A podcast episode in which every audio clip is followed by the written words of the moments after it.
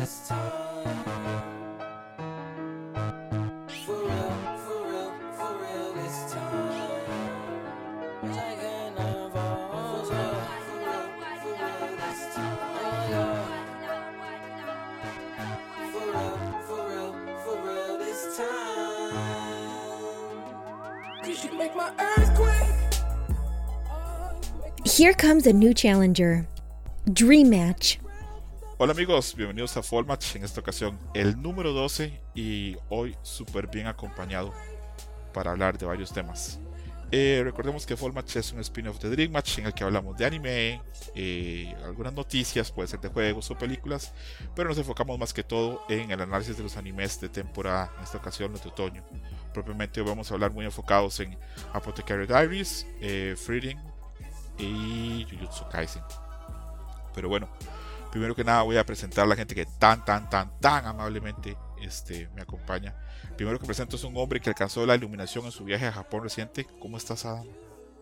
Hola, César. Eh, saludándote, de nuevo porque grabamos ayer. Eh, no sé si ese programa ya está disponible, pero pueden escuchar un, Dream Match y luego pueden escuchar. El, el Dream Match debió estar publicado primero y bueno, si están escuchando esto primero, también pueden pasar al Dream Match, donde les damos todas las noticias de los animes que vienen para el 2024.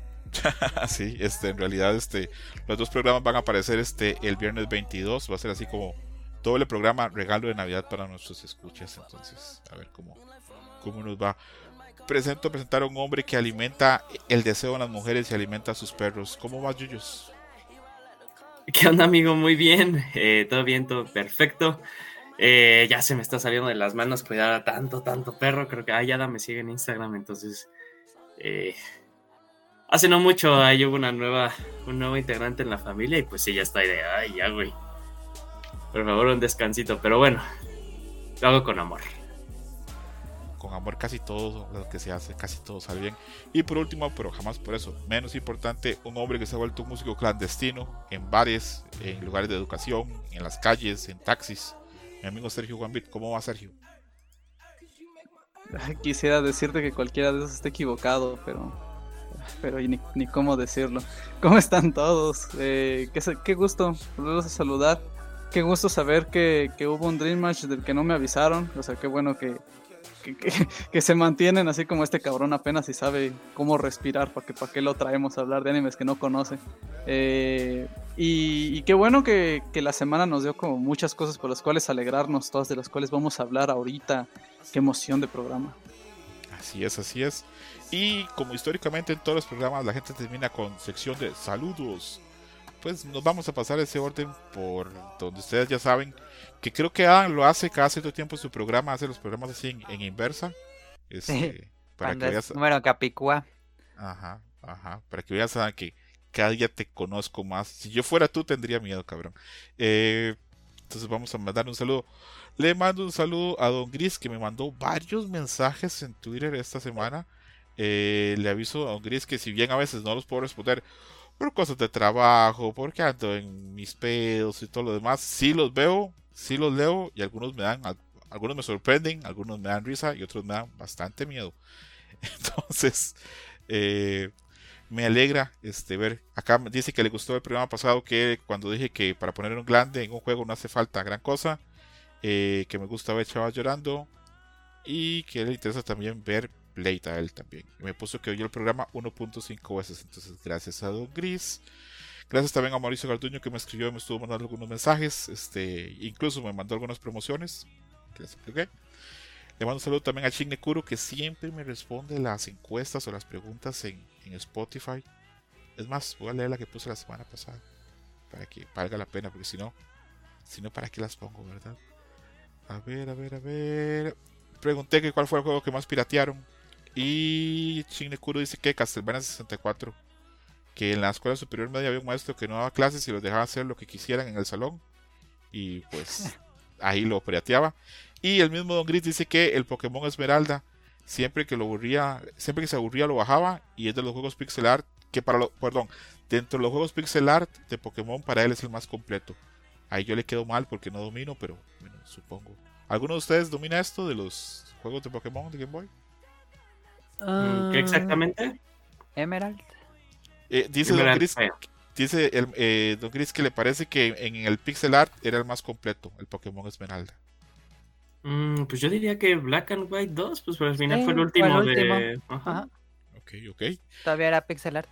Un saludo muy grande a Paco, este, nuestro amigo que ha estado con nosotros, que, que a veces nos oye, le mando un abrazo muy grande. A arroba Esteban Simora, que me escribió que eh, si se había cumplido mi sueño con el anuncio de juego de peleas de Hunter x Hunter. Todavía, todavía no, pero ya casi. Y eh, un saludo también a, a un escucha que me escribió para el programa pasado, del que yo, bueno, no sé si quedó eso grabado o no, este Adam, que, que hablamos de que alguien me escribió que se sorprendía con mi conocimiento y con mi ignorancia. Ah, sí. ¿Quedó ayer grabado? Ok. Bueno, saludo a, Pablo Juárez que dice que le sorprende mucho mi conocimiento y le sorprende también mi ignorancia este, en algunos temas. y también un saludo muy grande a Hershus. Y bueno, eso sería todo. Vamos con las noticias súper rápidas. Eh, Netflix ya avisó que la primera temporada de Avatar The Last Airbender, la adaptación live action, que estamos esperando acá todos los cuatro, solo va a adaptar la primera temporada en ocho episodios. Eh, pregunta para los cuatro, el que quiera me responde. ¿Les sorprende que son solo 8 episodios? ¿Les parece una buena idea? Solo la primera temporada en 8 episodios. ¿Ustedes pensaban como yo que iba a cubrir como toda la historia esperando que el niño no creciese? El que quiera puede comenzar. Pues la de One Piece fue 8 episodios también. Eh, yo creo que va a ser como el número que van a empezar a tomar para tener estas producciones live action. Eh, no sé si Yu Yu Hakusho también sean 8. Eh, pero pues, era lo que yo esperaba, que fuera el primer libro del agua. Eh, creo que con ocho episodios lo pueden cubrir bien. Si cada episodio va a durar una hora, yo creo. Este, lo veo como lo que pensé que iba a pasar. Perfecto. Entonces, bueno, será esperar este que qué pasa más este cuando podamos ver este Avatar. A ver si cubren o no cubren. Eh, segunda noticia, la semana pasada hablábamos de que este, los hackers habían hackeado Insomniac este, y pues no pagó Insomniac, liberaron todo, liberaron 1.3 millones de archivos, una lista de juegos futuros, presentaciones internas, información de los empleados, footage y hasta demos jugables del juego Wolverine. Ya hay gente que está jugando el juego. Ya yo he visto gente en streamings que lo están jugando en sus PCs. Eh, se filtró la lista de juegos para los próximos pues más de 10 años, este, juegos de Venom, juego de Wolverine, Spider-Man 3, juego de X-Men y dos nuevos IPs, lo cual este, pues está terrible. Aparte de eso, eh, se sabe, ya pusieron este, hasta con números, cuánto, está, cuánto es lo que está pagando, digamos, en exclusividad este PlayStation para que todos los juegos de X-Men sean exclusivos hasta el 2035. Está pagando 600 millones de dólares para que esto sea totalmente exclusivo. Entonces, desde el punto de vista de dinero, fue muy mala decisión no pagarle a los hackers. Este pierde más Sony con esto, la pérdida de sorpresa, la pérdida de un montón de cosas, que 2 millones de dólares. Pero como dijo Adam la semana pasada, el precedente de pagar es muy pesado, porque pues la gente te va a empezar a hackear y pues a presionar. Es como cuando tienes un bully, si no te paras y si no haces frente, va a seguir la situación por siempre. Eh, ¿Le sorprende a alguien este, la cantidad de información que le sacaron Insomniac o era lo que ustedes pensaban? No, yo sí, a mí me sorprendió totalmente lo que, salió. Justo la semana pasada yo dije, ah, pues es publicidad gratis, porque que todo lo que salga de Spider, o sea, pero yo me quedaba de juegos, pero ya todo tal cual, eh, información de tal cual de la nómina, del headcount, de eso sí es súper, súper grave. Se puede prestar justo a usurpación de identidades, ese tipo de cosas. De ese lado sí estoy totalmente sorprendido. Eh, del otro, la verdad, siendo honestos, qué chido que salieron los planes a futuro. Está- o sea, como chismecito está muy, está muy bueno. Está buenísimo. Eh, y bueno, nada más hay para las personas que pues, no quieran eh, sorprenderse del lado de, de lo de Wolverine, pues sí, empiecen a mutear todo en sus redes sociales. Yo no he visto nada, pero sí he escuchado que sí está muy a la mano tener acceso. Porque tal cual, incluso todo, todo el script del juego se fue, fue liberado propiamente. Se filtró todo, sí, porque estos juegos, el script tiene que estar súper recontraterminado antes de empezar a hacer la primera línea de código. Entonces, eh, es sorprendente, la verdad. Eh, la semana pasada hablamos de cuál es nuestro X-Men favorito. Adam dijo que Wolverine, no sorprendente ni original, pero bueno, dijo que Wolverine. Eh, Sergio dijo que Cyclops, porque Sergio es muy buen Boy Scout. Eh, yo dije que Psylocke, no dije por qué, pero porque combinan las dos cosas, los poderes psíquicos y su belleza y aparte es inglesa, siempre me atrajo mucho. Eh, y aparte en los juegos de pelea siempre era un muy buen personaje. Y Yuyos hizo una trampa, pero más grande que el Estadio Azteca, diciendo que Magneto. Pero bueno, esos eran los personajes que elegimos como nuestro MDM favorito. Pero hoy redoblo la apuesta. Hoy les dejo esta pregunta y les pregunto hasta el final del programa. No crean que no me voy a acordar, lo escribí en mi script. ¿Qué juego o qué X-Men les parece a ustedes que Insomniac podría meter para hacer un juego?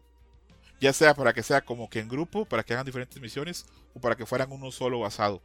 Pensemos en toda esa gran galería de personajes. Eh, estamos empezando a grabar, eh, tienen más de dos horas para pensarlo. Seguimos. Eh, la otra noticia, hay preocupación de que se dice que este juego de peleas, probablemente Hunter x Hunter, Mm, tal vez no tenga un gran presupuesto porque la empresa está mobile, no tiene grandes presupuestos y se ha filtrado sus planes fiscales para próximos tiempos y no aparece. Entonces, la gran alegría que tenemos por el juego de Hunter x Hunter va a tener que ponerse en pausa hasta que veamos que aparece el 6 de febrero. Vamos a tener la expectativa bastante bajas. Aparte de eso, el director de The Witch from Mercury confirmó que Zuleta y Miorine se casan que Silvete y Miorine estaban pensadas como personajes que se iban a casar al final del juego. Que lo que diga Namco Bandai le vale verga, es la realidad. Eh, ¿Del juego o de la serie? Porque ¿Van a sacar un juego? ¿Van a sacar un no, juego? No, salió juego. No. Ah, ok. No, no, no, Yuyos, este, de, de, la serie. De la serie. Este, había intentado tapar el asunto. Luego, eh, aparecieron muchas listas en estos días de mejores series de animación y Scavenger's Reign, la que recomendamos acá, está apareciendo en muchos lugares en primero, segundo, tercer lugar. ¿Saben cuál está ganando muchos? Samurai Blue Eyes, la serie animada de Netflix que hizo el escritor de Logan y el escritor de Blade Runner 2049. Está bastante arriba y a mí eso me quedó así como un sin sabor. Y ayer empecé a verla y acá entre nos está chida. La recomiendo. No la he terminado, pero la recomiendo denle chance, el concepto está interesante, la animación está interesante y si bien a priori el, día que hablamos de ella no le vimos así como o no le vimos así como los dos pulgares arriba, sí está bastante bien. De hecho, en mis podcasts favoritos, este, yo digo podcasts este, de España, Inglaterra, este tipo de cosas, dos ya hicieron programa dedicado a la serie. Repito, la serie está bastante bien. Eh, otra noticia rápida, una serie que, de la que yo soy bastante fan, se llama Yellow Jackets. Eh, acaba de llegar a Netflix. La primera temporada es grandiosa. Eh, no hay más info. Si les interesa, ahí la buscan. Yellow Jackets, la primera temporada. Y por último, hay un montón de ofertas ahorita en la PlayStation Network y en el eShop.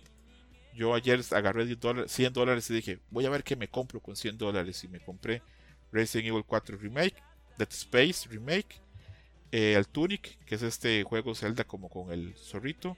Y compré un indie que se llama Cocoon, que es así como puzzle, que le fue súper bien en premios. Y todo eso lo compré por 100 dólares. Entonces, si quieren, desen ahí una, una, una, ojeada, tanto en Steam como en iShop, en la PlayStation Network. En todo lado hay ofertas ahorita. Y ya con eso cerramos las noticias rápidas.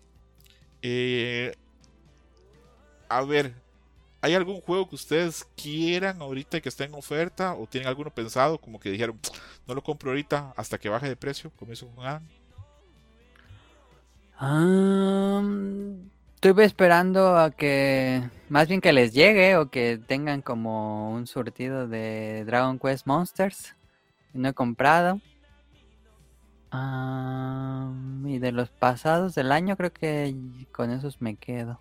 Ok, ok. Ya no pienso comprar más. Sergio One ¿algún juego que estés esperando que baje de precio para comprar? ¿O que esté en oferta? Ah, muchísimos millones. Yo no tengo dinero, entonces los, tengo que comprar mínimo en, este tipo de ofertas. Fíjate, yo creo que ahorita que tenga muchísimas ganas de jugar eh, Baldur's Gate 3 y Bomb Rush Cyberpunk. Alan Wake 2, ¿no? Es que Alan Wake es solo de Epic. Okay, me quiero esperar un poquitito más, aparte de que mi computadora no está tan choncha como para jugar Alan Wake 2 bien. Que, que está en como 50 dólares en la PlayStation Network y con lo bien que habló Hershey de él, pensé, ¿lo compro o no lo compro? Me espero un par de meses más. Ahí voy a reflexionar. Creo que ya con Dead Space y con Resident Evil tengo bastante survival por unos días. Eh, Yuyos, tú, hasta donde yo entiendo, consumes bastantes juegos. ¿Hay alguno que estés esperando para que baje de precio?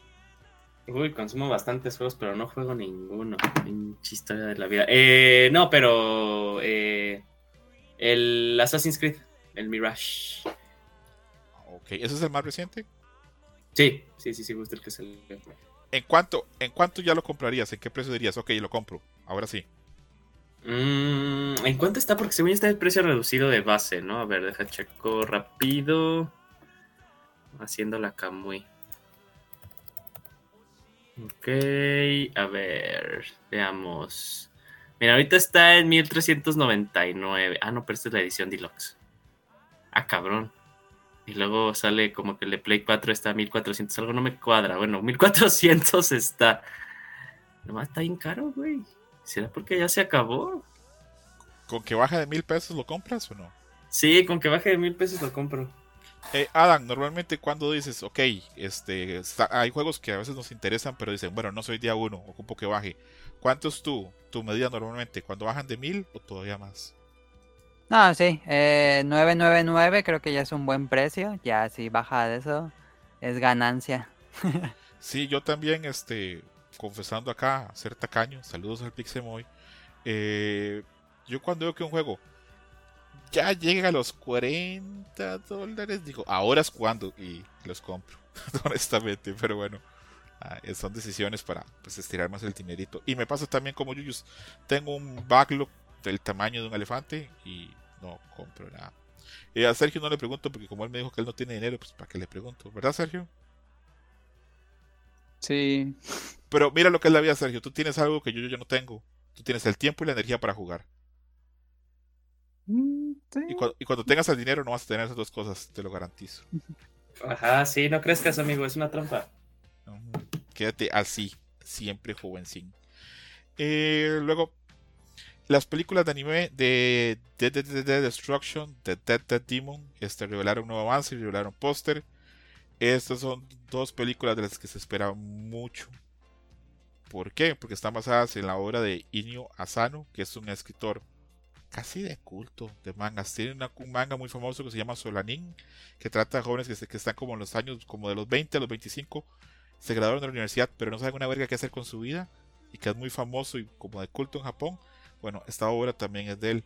Eh, Dead Destruction lo habíamos mencionado antes, va de dos chavitas.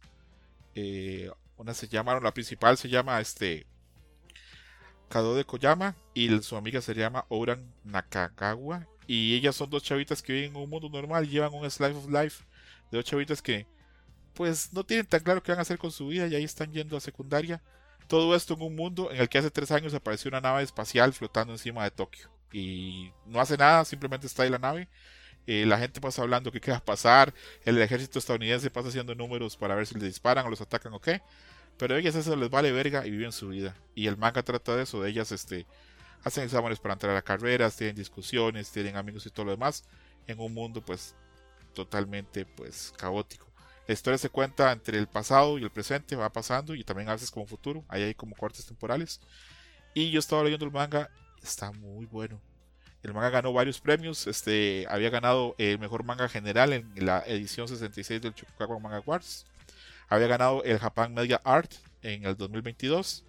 Y se adaptan dos películas. Este, creo que una estrena en marzo y la otra estrena en abril. Solo va a haber un mes de diferencia. Eh, me preocupa que esto no va a llegar a Occidente nada pronto. Y lo principal de esta noticia es que las voces las van a hacer dos cantantes bastante famosas. Eh, la principal la va a hacer este, Lilia Sikuta, también conocida como Ikura, que es la cantante de Yaosobi. Eh, ella va a ser protagonista, perdón, a la, protagonista principal. Y su mejor amiga la va a ser eh, Ano Chimizu, que también es una cantante bastante famosa en Japón, con una voz muy particular y con una personalidad, por lo menos el personaje que vende, muy, muy singular. Eh, para nosotros que vimos Chainsaw Man, Ano Chimizu hace la canción, el ending de Chainsaw Man, donde las imágenes parecían como un juego visual novel, donde luego salía Maki, Maiko en ropa interior, ¿se acuerdan? Sí, sí, sí. sí. Ok, ella hace eso y tiene una voz dulce y rasposa a la vez. No sé cómo explicarlo. Entonces, repito, el proyecto promete mucho y le han metido bastante buen varo. Eh, ah, ¿tuviste chance de ver el tráiler? Sí, sí, sí. lo- Tus impresiones. Eh, se ve con una animación muy bonita. En, en general los fondos. Creo que Inio Asano hace mucho de tomar las fotos y hacer ahí como una técnica de mm, eh, hacer como un layout sobre la foto, hacerle un trabajo como para que parezca ilustración, pero es, es la foto. Entonces me gusta que la el trabajo de fondo se ve como muy fotorrealista como el manga. Eh, y se ve muy interesante, sin duda. Es, es algo que está así como que me gustaría ver el próximo año. Está eso. Recuerdo que vi el, creo que se llama Mambe o algo así. Esta serie de documentales que hace. mm, Ay, se fue el nombre que era de Pluto de 20th Century Boys. Este. No quiero agua. No, Kurosawa ha- hace estos documentales que va con mangakas, e- hizo uno de Inyo Asano y justamente es, es cómo dibujó DDD, bueno, cómo dibuja él, pero todo es mientras está dibujando DDD. Sí, repito, la película promete bastante. Eh, Sergio, ¿tuviste el chance de ver el trailer o no te dio chance? Eh, sí, desde que lo anunciaron entre semana. Ok. Cuéntame ahí tus impresiones y qué, te parece la idea de eso de dos películas de dos chavitas que llevan su vida adolescente mientras el mundo vive en pánico por una nave espacial que flota en el, en el cielo. Desde que dijiste la última vez en el programa acerca de cuál era la premisa, a mí me interesó mucho. Verlo en movimiento me interesa, es como me interesa muchísimo cómo se siente, porque es, es muy corto lo que se, es muy, es muy poco lo que se ve, pero me gusta mucho la energía que se siente de esas personas. Se siente muy como esto infantil, juvenil, con- con esta emoción pero eso es solo en lo muy poco que se ve de movimientos. El mundo me parece interesante, más interesante me parece que la trama se quiera centrar en el slice of life, en cómo es la vida diaria, una vez que como que la situación cambia en el esquema general de una forma tan, tan grande. Y, y sí, que estoy, o sea, primera vez de tráiler, yo no conozco el manga y estoy súper emocionado por verlo. Perfecto. Yuyitos, tú no, viste- no tuviste chance, ¿verdad? Sí, sí vi el trailer. Y como Ala. buena película, y como buena película japonesa de trailer de 30 segundos, no se le entiende nada. y ahora que dije más o menos la sinopsis, ¿te parece una idea interesante? Suena muy cool la idea. Sí, sí, sí. Eh, Yuyus, ¿cuánto crees que tiene que haberle pagado para que la cantante Yasobi aceptara hacer la voz de la protagonista? O sea, eh, en. eh, Mentiría si, pu- si pusiera un número, y mucho menos en yenes, porque no sé cómo se maneja, pero yo creo que un montón. O sea, ahorita creo que, bueno, según yo, el grupo más escuchado de Japón fue Yoasobi. Lo demuestran también las estadísticas de, de Spotify, que creo que la canción más escuchada, no propiamente de anime, pero en Japón fue la de Idol. Eh, y he visto también sus conciertos y llenan estadios allá de una manera brutal. Eh, entonces sí, yo creo que sí está muy, muy, muy cotizado ahorita su talento.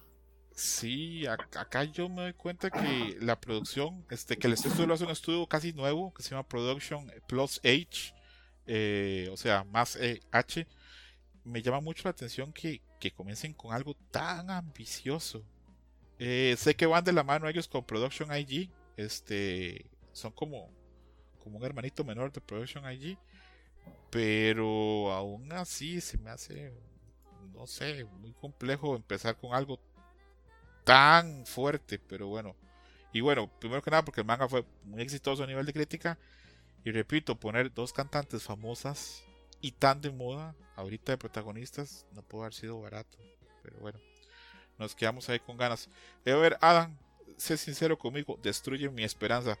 ¿Crees que hay algún chance de ver esas dos películas en América antes de, de que pase un año? ¿O crees que mejor tenemos que resignarnos a bajar un torrent en unos 8 o 9 meses? Ay, de DDD Destruction se ve que es de esos animes. Como no es de- basado en un anime, a lo mejor es más difícil y que no tenga de un estudio prestigioso o algo así. Lo veo difícil. Pero puede pasar, no, tampoco trajeron la de mapa, por ejemplo. La de Alice, no. Pero esa todavía faltaría, ¿no? O sea, faltaría como para... Porque hace cuánto salió la de Alice? Salió en agosto, ¿no? ¿Septiembre? Salió en agosto del año pasado y estrena el 5 de enero en Netflix. Ya la trajeron a nada, mira. Bueno, pero en el cine me preguntó César. O, o te referías a streaming. O lo que sea. Pues si llega a streaming, yo feliz también. Pero no sé. Pero a ver, porque esta película que yo vi el año pasado, que a ver, déjame acuerdo cómo se llamaba. Que la recomendó, bueno, no me la recomendó Camuy, pero él también la vio. Goodbye, Don Glees.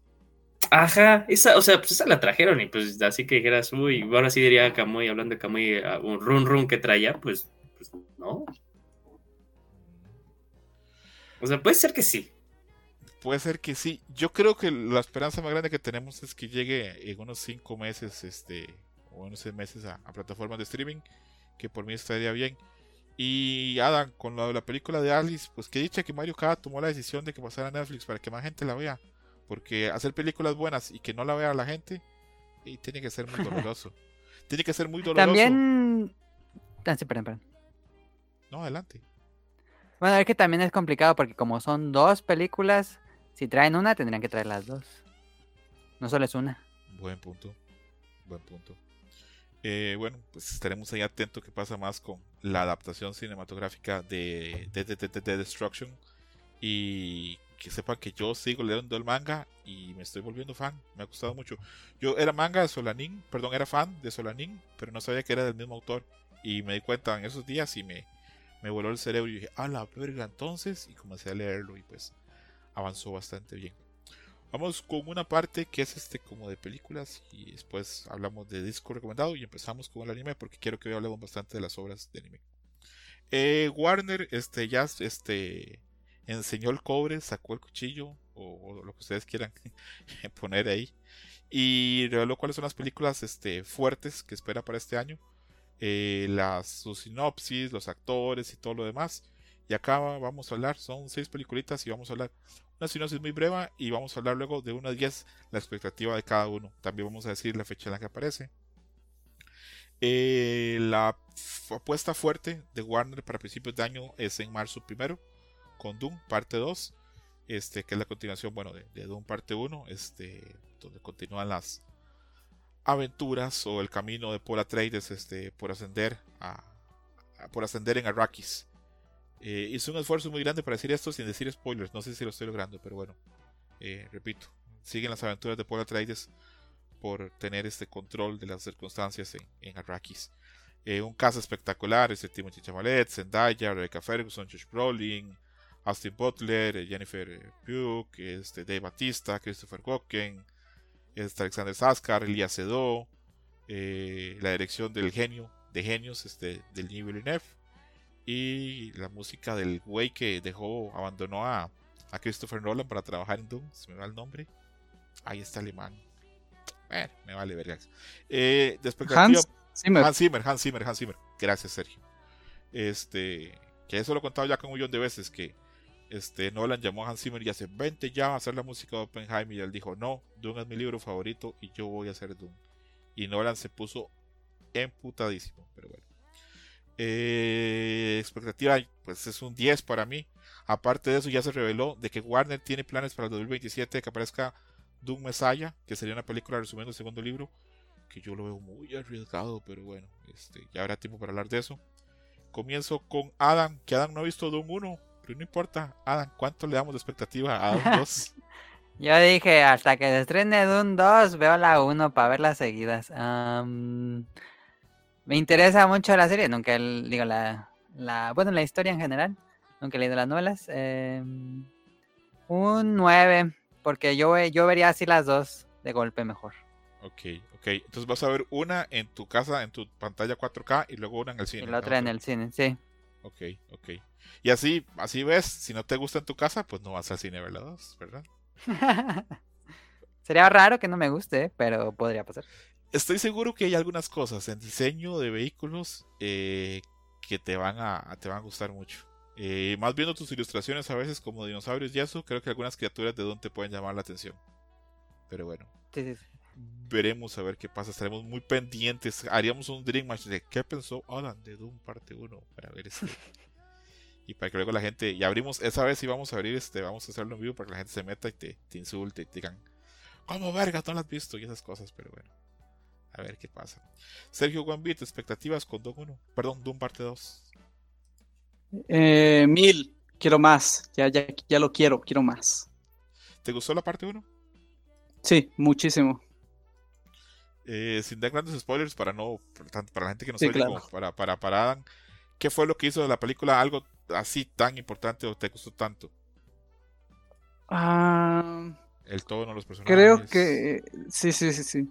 Creo que es en parte la, la visión, como la perspectiva en la cual se quieren centrar para la trama y al mismo tiempo que, que aunque la película es reciente se tiene que retocar y todo esto, se sigue sintiendo como que es un producto de su tiempo, pero que miró muy al futuro cuando salió. Hay algo en esa verga de película esta. Bueno, en la de Lynch de los 80 no, pero en esta Doom, cuando yo la estaba viendo en el cine, dije, hay algo en el diseño de algunas cosas que sientes que es un diseño como, como atemporal, como algunos productos que hacía Apple cuando Apple era chingón. hay algo en las naves, en las cosas de Doom que dices, acá tienen que haber sentado diseñadores industriales a, a pensarle. Eh, Yuyitos, expectativa de 1 a 10 para Doom parte 2. Eh, yo estoy igual que Adam. Yo me esperaba ver la, la 1 para verla seguida con la 2. Pues también un 9. Pero, o sea, todo el cast me interesa muchísimo. Sí he visto escenas y se ve increíble. Y he leído un poquito del libro, entonces me llama mucho la atención. Que el libro, yo lo recomiendo mucho, pero tengo que admitir que el primer tercio del libro es muy lento. A mí lo que me sorprendió honestamente es que yo, yo, yo veía, o sea, el, el- el glosario. tomo. No, no es glosario, o sea, yo pensaba que iba a ser un libro más grande y cuando lo vi por primera vez dije, ah, mira, no, es tan grande. No es tan grande. Es que son muchos, ¿no? Pero, pero por ejemplo, o sea, no, no es volumen Harry Potter, Adam. Haz de cuenta, pues los de Adam- los Harry Potter igual pues, son que siete, seis, Eh, pero pues están chonchos. Pero sí, un, yo, o sea, yo justo cuando ves una serie y este tipo de cosas dije, ah, pues ha de estar choncho el libro como todas las películas que duran un montón que está basada en un libro. Y no lo vi dije, ah, mira, ok, no, no está tan, no, no está tan, tan voluminoso como, como otros. Yo jamás pensé que fueran a poder adaptar Doom bien, porque Doom tiene muchos monólogos interiores y eso es imposible llevar al cine. Pero de alguna forma lo lograron. Este, pues ahí estaremos con expectativas de ver eh, Doom 2. A ver, Doom parte 2. Eh, que lo único que tiene malo es Zendaya, pero eso ya es gusto personal. Eh, bueno, la otra película que tiene Warner muy pesada es Mickey 17 o Mickey 17. Se estrena el marzo 29, o sea, Warner pone dos bombazos en marzo. Eh, Mickey 17 es una película que está basada. eh, sí, me levantó la mano Sergio. Eh, perdón, Yuyos, adelante. No, fue sin querer pensar que aquí había reacciones como estilo este Zoom y quería poner así como de esta es la que más me llama la atención, pero perdón. ok. Mickey 17 es este, bueno, basada en la novela de ciencia ficción de, de- del año pasado, del 2022, de Edward Ashton. Eh, protagoniza a Robert Pattinson, que está súper de moda, Steven Young, que está súper de moda, está Tony Collette, está también Mark Ruffalo. Los dirige el director coreano más importante, tal vez, este de la historia, Bong Joon-ho, que la gente dice, ¿y ese qué hizo? ¿Ese qué dirigió?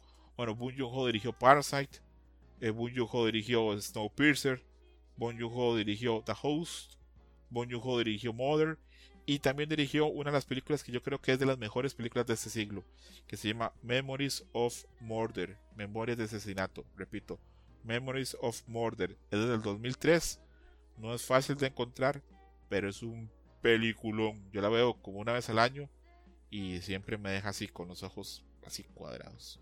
Entonces, ese güey dirigiendo ese cast es una ciencia, película de ciencia ficción que va de la historia de Mickey 17, que es un empleado que trabaja colonizando un mundo como congelado, que se llama Niflheim, que probablemente sea un nombre pensando en, en la mitología nórdica.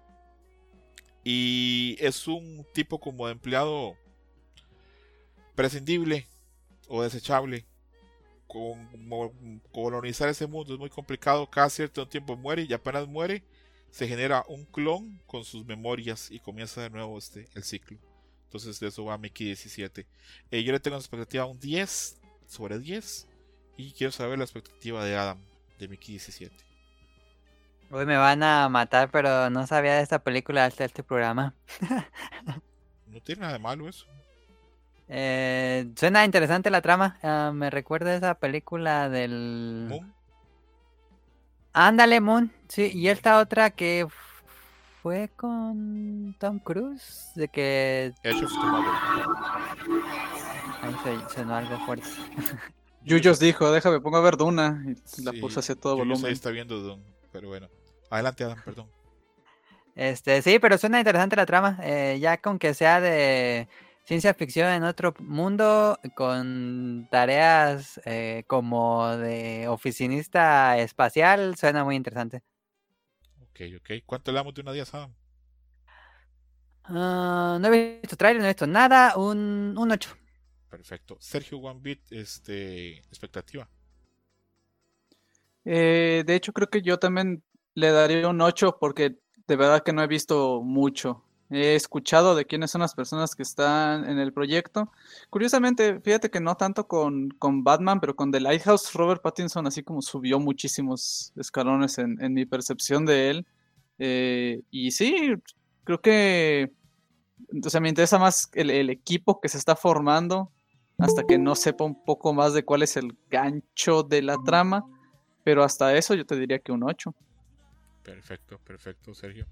Eh, Yuyos, este, ¿estás para participar o el ruido que te entró te, te? No, creo que sí, ¿no? ¿Todo bien? Eh, no, ahí yo oigo para atrás, suena hasta el perro. Ah, espérame tantito, es que no soy yo. no te preocupes, Yuyos. Gerson no está de Pero concierto 10, fuera. ¿eh? 10, 10, 10. Esto es, esto es un 10 fácil.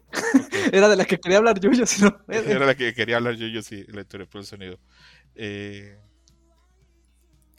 bueno, entonces te damos chance que este Yuyos se acomode. Eh, aprovechamos y presentamos a nuestra amiga Carolina de Tipos Móviles, eh, podcaster, amiga y fan de Ryan Gosling. ¿Cómo vas, Caro?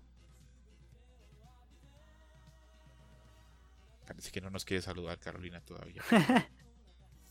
Eh, seguimos avanzando entonces. Hola, hola, perdón, ¿ya me escuchan? Sí, fuerte y claro.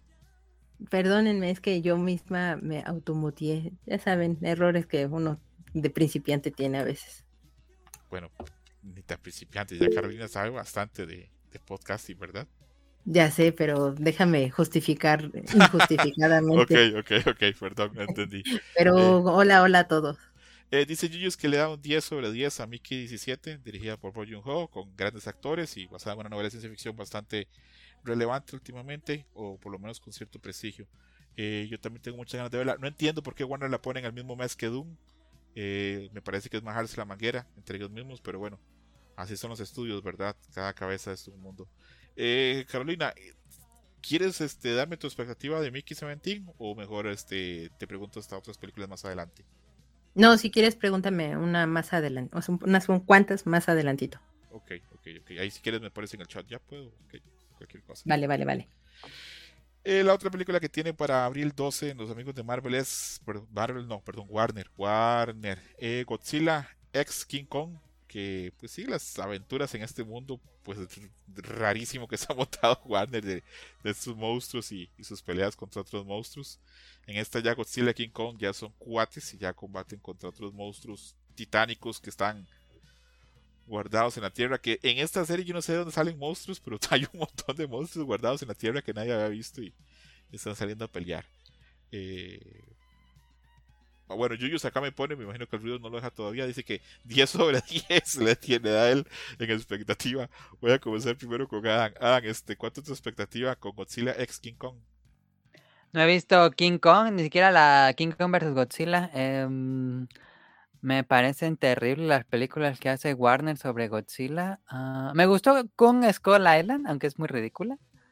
Ah, pero no he visto esta última, entonces vi el tráiler de esta última que van a sacar y se me hizo horrible. Parece como nada más le faltó este Godzilla chiquito que salía, Gotsuki creo que se llamaba en la caricatura. Gotsuki, sí.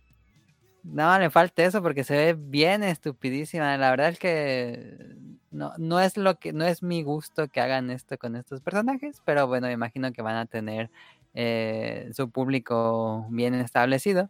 Me interesa muchísimo más el Minus, que ya casi se estrena en México. Pero bueno, un cero. Ok, ok, un cero le da a Adam. Se ve, se ve divertida, ¿no? No sé, o sea. está, o sea, si no son, uy, joder, esto es cine, ninguna. Pero son buen tiempo, o sea, la última, la de Kong, eh, Kong Cross Godzilla, estaba bien, estaba divertida, era buen tiempo, no tenías que pensar mucho. Esta la vi, las escenas de, de acción se ven divertidas. Quiero saber por qué ahora Godzilla se hace rosita, eso es lo que más me llama la atención. se ve bien. O sea, y, quiero, y fíjate que tienen un concepto muy bueno. Te preguntaste dónde sacan tantos, tantos monstruos. Ahí sacan el concepto de la tierra hueca, que es como una tierra dentro de la tierra. Y justo no tuvieron mucho tiempo de explorar ese concepto en la anterior. Entonces, pues a ver qué hacen en esta. Que esa conspiración de la tierra hueca a mí me da un poquito miedo. Creo que es, es como el hermano menor de los de la tierra plana, ¿verdad? Pero está más cool porque. Sí, sí. Porque allá hay dinosaurios. A que yo hace poco vi un, uno de esos mapas de, la, de los tierraplanistas, del montón de continentes que hay afuera de la muralla que tiene la Tierra actualmente. No mames, están las tierras de Odín. Ya es el Hunter Hunter. es algo así. Eh, veo que Carolina me parece que buena este, expectativa. A ver, Carolina, tu expectativa de, de 1 sobre 10 de Godzilla X King Kong. No, no, no, no es 1 sobre 10, es 100 sobre 10, ya la quiero ver. ¿Eres muy fan de esas películas?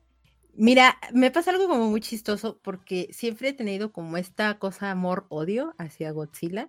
No es una de las franquicias que puedo decir así de mato por verla o algo, pero por azares de la vida he visto varias películas de Godzilla. Entonces ya es más como por esta cuestión de efectivamente, como dijo Julio, no es así como de cinema para decir, ay, claro, esto es arte y sobreanalizarlo y todo. No, estas películas son para que desconectes el cerebro, la disfrutes, veas los golpes, veas al monstruo, veas destrozar toda una ciudad y que sea algo interesante o incluso no interesante. O sea, creo que, creo que esa es la magia que tiene que pueden ser como efectos muy buenos, como efectos no tan buenos, pero que son tan malos que lo hacen bueno. Acá Yuyus le manda un mega abrazo a Caro con respeto a muy pero igual mega abrazo de que ya esté muy contento el de, del apoyo a la película de Godzilla King Kong. Eh, yo antes de darle paso a Sergio le doy un 5 porque a mí me parece son entretenidas. Esta yo la voy a ser sincero, esta yo la vería cuando llegue a HBO Max. Este, un domingo ahí la pongo con palomitas y la veo o me hago ahí no sé, una comida con aguacate, alguna cosa o en el cine, tal vez un día que vaya y que no tenga nada que hacer. Porque no es una película como por ejemplo va a pasar con Mickey 17 o con Dune, de que tengo el día así preparado para ir, este, hasta la ropa que me voy a poner la tengo que preparar días antes para, para ir enfocado totalmente al cine. Pero igual es una película que divierte. Eh, yo he visto, creo que las he visto todas. Vi este, la, que, la de Brian Cranston, que fue la que abrió este mundo. Mm. Luego, ¿cuál siguió después de la de Brian Cranston? La de Godzilla tal cual. no, la de School Island. Monsters. Ah, no, primero fue School... Ah, no, sí, es cierto. Primero fue Godzilla, luego School Island, luego King of Monsters, que era la dos de Godzilla, luego Kong versus Godzilla y ahora esta. Que les cuento algo que, bueno, a mí me pareció muy gracioso, pero este, he hecho varias veces acá en, vivo y en directo que mi cuñada trabaja en la embajada de Japón. Eh, cambiaron al embajador de Japón en estos días acá y este, ella ayudó pues a, la mudanza, que llegara el, embajador viejo se llevase las cosas y el embajador nuevo pusiera sus cosas. Y el embajador viejo tenía un muñeco de Godzilla grande, así de Godzilla de Toho, en sus cosas y tuvieron que llevárselo con todo el cuidado del mundo. Este, no me acuerdo, no sé para dónde va, pero se lo llevaron con todo el cuidado del mundo. Y el nuevo embajador, ¿saben qué trae? También su, su, Z. Un Mecha Godzilla. Sí, claro, también debe traer un Godzilla. Dice que ella, o sea, que ella le fue y le dijo, por eso se pusieron de acuerdo. Dice, no, los dos son fans de Godzilla, entonces algo hay en el aparato diplomático japonés que les gusta bastante Godzilla. En realidad. Perdón, Caro. Es, orgullo japonés. Muy probablemente.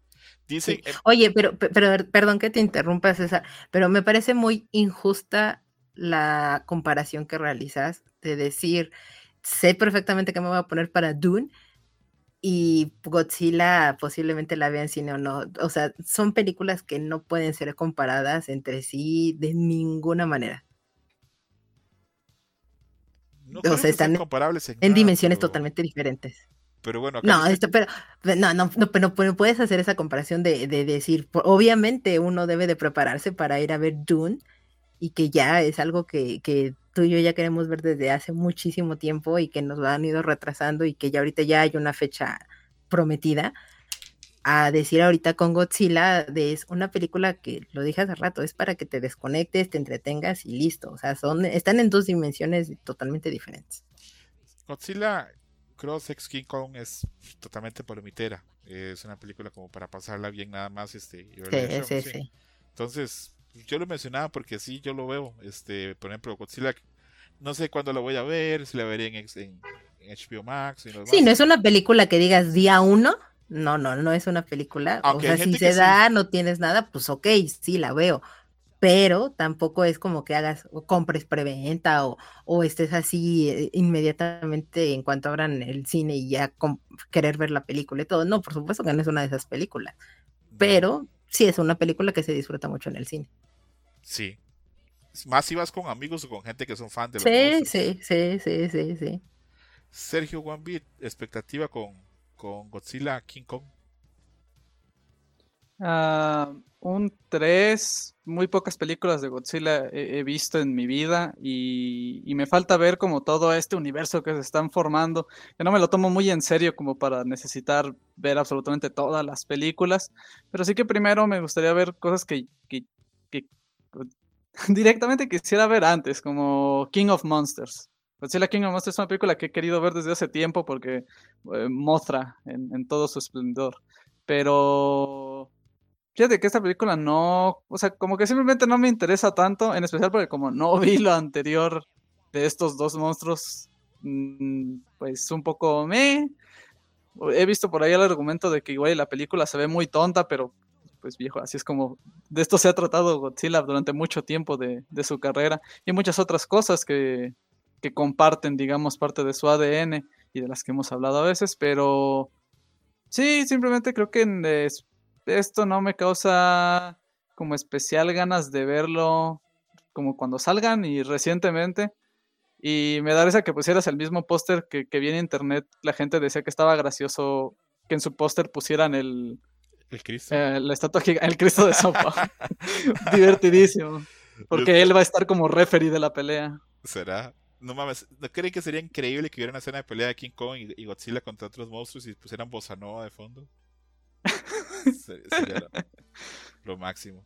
Entonces, este, está bien polarizante la película de Godzilla. Caro y Julius están bastante emocionados y Adam y Sergio no les, no les enciende tanto el, el motor, la película de Godzilla. Vamos a pasar a una que yo, dice Julius que necesitamos a Space Godzilla de regreso. ¿Ese cuál es, Julius? Sí, sí lo Uy, necesitamos de es que Space, Space Godzilla se me hace increíble el diseño. O sea, búscala ahí en Google. Tiene en sus hombros como dos diamantes o dos rocotas. Aparte es azul. Lo tenía en juguete cuando era niño, me encantaba. Ah, yo de Godzilla me interesa mucho este esta Godzilla Minus se llama Adam o cómo se llama. Sí, minus Sí, one. minus one. Esa solamente va a estar en México, en Chile y todo en la TAM. A mí me hubiera gustado mucho verla. Será hasta unos días que pueda conseguirla en el mercado negro, pero bueno. Eh, pasamos a una película que yo creo que esta sí va a ser como más este, conciliadora dentro del grupo. Eh, Furiosa, que es una precuela de Mad Max Fury Road. Esto lo dirige el mismo señor este Miller, que ya tiene como 100 años, pero aún así el trabajo que hizo en Mad Max Fury Road, pues este, nos deja así expectantes. Este, esto viene protagonizado por Anna Taylor Joy, este, muy querida acá en el programa. Bellísima. Eh, sí, con sus ojos de pescado. Eh, viene también este con Chris Hemsworth, que ya está buscando chama porque ya parece como que el, el universo Marvel no va para muchos lados. Entonces acá está. Y son las aventuras de las precuelas de, pues, de Furiosa en su- sus viajes por el Wasteland. Eh, la gente que no sabe, pues yo soy un gran fan de Mad Max. Este, me gusta mucho desde la 1 con, con Mel Gibson. Me gusta. Me producen fascinación sus enemigos. Siempre me produce fascinación que tengan enemigos con, con máscaras y nombres como de cosas tan sexuales como el ganso, el Night Rider, eh, etcétera. Eh, Rictus Erectus también está en esta película. Y bueno, repito, yo le pongo un 9 sobre 10 solo porque está en Taylor Joy. Si no sería un 10 sobre... Es más, 10 sobre 10. La verdad sí me interesa mucho. Este, además parte de Anna Taylor Joy es muy buena actriz. No me voy a poner mezquino. Eh, Adam, ¿qué expectativa tenemos con Furiosa? Me llama mucho la atención porque es el mismo director. Creo que me hubiera preocupado si no hubiera estado. Pero si es el mismo de eh, Fury Road, eh, es completamente tiene mi atención. Un 9. Me emociona. que hace poco hablando con mi esposa me- hablamos este de qué películas que uno va al cine y cambia la experiencia de ir al cine que uno dice ok esta película siento como que marca este Tarantino siempre habla por ejemplo que Bonnie and Clyde este, cambió la historia del cine en los 70s Eh, yo creo que en lo que va al siglo pocas películas han sido tan parteaguas como Mad Max Fury Road. Yo no he visto nada ni parecido a Mad Max Fury Road eh, a la fecha, y ya pasaron varios años, entonces entiendo totalmente lo que dice Adam de, del buen sabor de boca. Eh, Sergio, expectativa con Furiosa. Eh, tengo bastante empolvado Mad Max Fury Road y lo que sí que puedo recordar es que es la única película de Mad Max que he visto, que ahí está aún en cola la de Mel Gibson.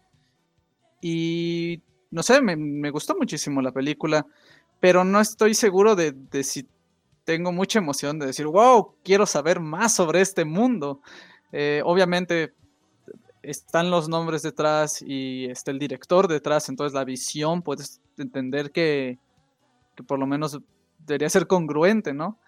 Pero no estoy seguro de si tengo tantas ganas de, sí, seguir en, este mundo y entender más sobre lo que pase. Así que yo te diría un, un 8. Sé que la calidad está ahí, pero no sé si me mueve mucho a ir a verla.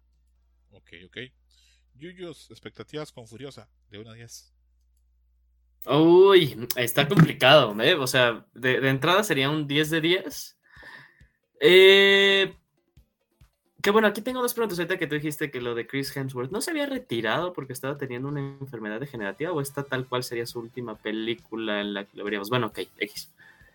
Eh, lo que no me gusta es que, eh, a diferencia de, de Fury Road, que sí tenía como que varios efectos visuales prácticos. En este sí estoy viendo como que mucha pantalla verde, lo entiendo, es más barato y todo ese tipo de cosas, pero, uy, eh, pues la gran mayoría de las de Mad Max siempre ha sido como más bien de escenografía, efectos especiales prácticos y todo este tipo de cosas. Entonces, eh, digo, estoy interesado por la historia, ver un poquito más, bueno, ver más de Furiosa, que la idea era como la protagonista de Fury Road, pero bueno, eso está debate. Eh, pero justo eso es lo que me llama la atención, porque digo, ay, sí se ve muchísimo el pantallazo verde, pero bueno. Ok, ok. Que sí, Yuyos, este, Mad Max tiene mucha fama de pues sus este, efectos totalmente artesanales. De hecho, eh, existe una leyenda urbana muy grande que en la Mad Max 1 o en la 2 murió alguien en filmación. No la confirmo ni la niego porque la verdad no me acuerdo, pero sí. Eh, voy con Carolina. Carolina, expectativa con Furiosa. Eh, un 8 de 10. O sea, me parece interesante. Sí, coincido contigo. Anna, Taylor Joy es una buena actriz, pero no sé, me genera un repelus en particular. Ella, no sé. Entonces, tengo sentimientos encontrados, pero sé que puede estar interesante. Sigue mucho, pues, lo que se ha estado. Eh, se ha estado viendo pues como mucho lo que está pasando desde la última entrega que dieron de Mad Max, eh, sigue un poco en la misma línea eh, de arte conceptual y demás, entonces, eh, a ver, tampoco espero demasiado y pues a ver. Como presento a nuestro amigo que acaba de llegar, Camuy, ¿cómo vas Camuy? ¿Qué onda amigos? Aquí bien, bien, aquí ya llegando, incorporándome a Dream Match cine en su sección. Y pues acá escuchando sus muy sentidos pensamientos sobre la próxima película de Mad Max. A ver, Camuy, expectativa de unos días con Furiosa. 8. Me interesa verla y pues yo me la pasé bien con la anterior. Y pues ya. No queda más que esperar a que se estrene y ya, pues ya en ese momento mm, emitir alguna opinión ok, ok. Repito, yo sí tengo expectativas altas para el 24 de mayo con Furiosa. Sí le tengo 10 sobre 10. Tengo mucha confianza en George Miller. Eh, las películas que hizo son muy buenas.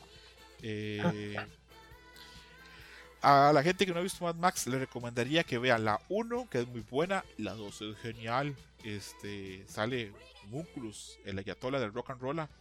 Y la 3 eh, le recomiendo este pues saltársela porque esa no la hace George Miller y es como dos películas en una. No tiene ninguna conexión la primera parte con la segunda parte. Es una chingadera. Pero bueno, se ríe Yuyus. ¿Por qué Yuyus consideras que, es broma lo que digo? Porque lo digo en serio. No, no, no, me río de lo de Caro. O sea, de que ya dijo, Anya Taylor y bye. Y ya así de, uy, ya. Justo cuando conciliamos lo de Godzilla y Kong. No, pero eh, en esta. Perdí el cariño de Julio aquí. en esto un consenso, por lo menos, todo el mundo le dio buena, buena, buena calificación. Este, yo creo que puede estar bastante, bastante bien. Que siempre sentí que era una gran lástima que la película anterior no continuase, pero sé que los costos fueron muy altos. Sé que Charlize Theron y Tom Hardy quedaron enemigos de por vida, entonces este, pues así pasa, no, no todo funciona. Vamos con otra película que es la que tenemos en la lista y esta es una película, ay, que es la película que a mí más me duele porque digo la quiero ver pero no la quiero ver, que es este Joker 2, A Fully 2. Este, esto es pues con Joaquín Phoenix y pues con Lady Gaga para octubre 2. Expectativa le tengo un 7 sobre 10 porque si bien yo soy fan de Joker, soy fan de Joaquín Phoenix, me parece que se puede hacer algo interesante. Soy bastante reacio a Lady Gaga. eh, a pesar de que reconozco sus capacidades como cantante y demás, como actriz no me gusta. Eh, una vez Yuyos me dijo, no, pero este, House of Gucci estuvo chida. Y yo le dije, Yuyos, por ella no vi House of Gucci. Entonces, pues, repito yo, tengo una alergia a Lady Gaga, me da como, como cierto... Si, eh, si Caro le tiene repelús a Natalie Joy, yo tengo alergia a Lady Gaga. Pero bueno, eso es cosa mía. Eh, Adam, expectativa de 1 a 10 de Joker 2.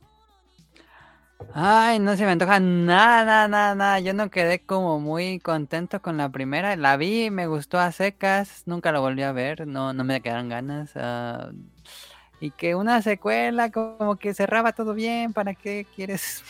Como que habían dicho en su momento que él tenía una película alterna al universo de los cómics y todo eso. Entonces, como que no le veo mucho sentido hacer una secuela, pero bueno, este... Yo un 5, dudo que la vea, la verdad. Ok, ok. Solo si dicen que está muy chingona, tal vez, ¿verdad? Sí, tal vez, tal vez. Ok, ok. Sergio Gambit, sorpréndeme tu expectativa con, con Joker 2. Eh, un 6 es sorprendente, no sé. No, ahora sí. Pero la verdad es que cuando terminé de ver Joker no me pareció que se necesitaba algo más y, y, y creo que, que- que era lo que querían, que no se necesitara nada más, tener una historia pues autoconclusiva, que fuera a, a su propio ritmo, hacer su propia cosa. Creo que lo lograron y no lo sé, no lo veo yo necesario, o sea, te diría un 5 y que es como eh, sin ningún sentimiento, ni bien ni mal. Pero después de que me dijeron, ay, tal vez es un musical. Eh, bueno, las maldades mínimo cantadas suenan mejor. Entonces, tal vez de ahí me pueda agarrar un poco. Ok, le da un 6, Sergio.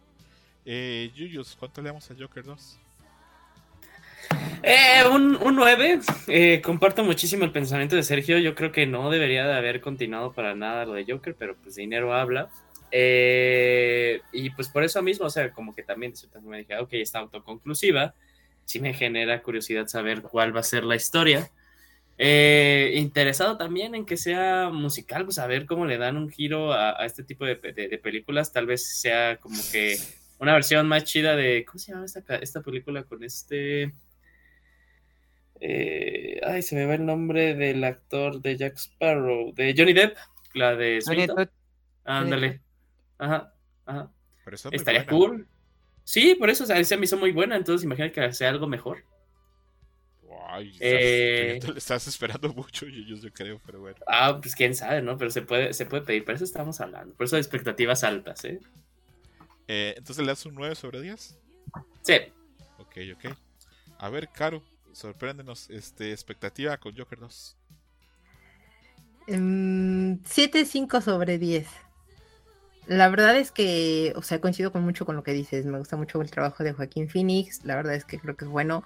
Yo no tengo ese, ese repudio hacia Lady Gaga. Me ha sorprendido que al parecer la mujer sí ha sabido actuar en algunas cosas y es que la saben dirigir muy bien. O sea, vamos, sabe seguir como las instrucciones del propio director y, y- y transmitir como ciertas cosas o cuestiones a través de la pantalla pero ya el hecho de que uno sea una secuela y que era innecesaria y la otra que posiblemente metan canciones sea musical, no estoy tan segura.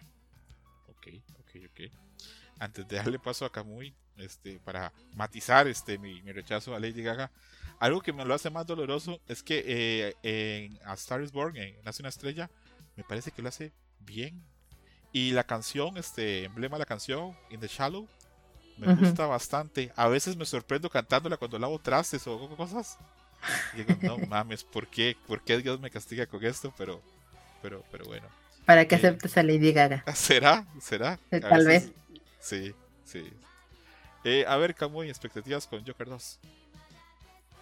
Pues prácticamente coincido con los puntos que comenta Yuyos. También le doy 9. Me interesa justamente el giro musical que le van a dar de, de la primera película, el tono que ya conocemos, y en esto es algo totalmente distinto. Bueno, o al menos así se ha planteado.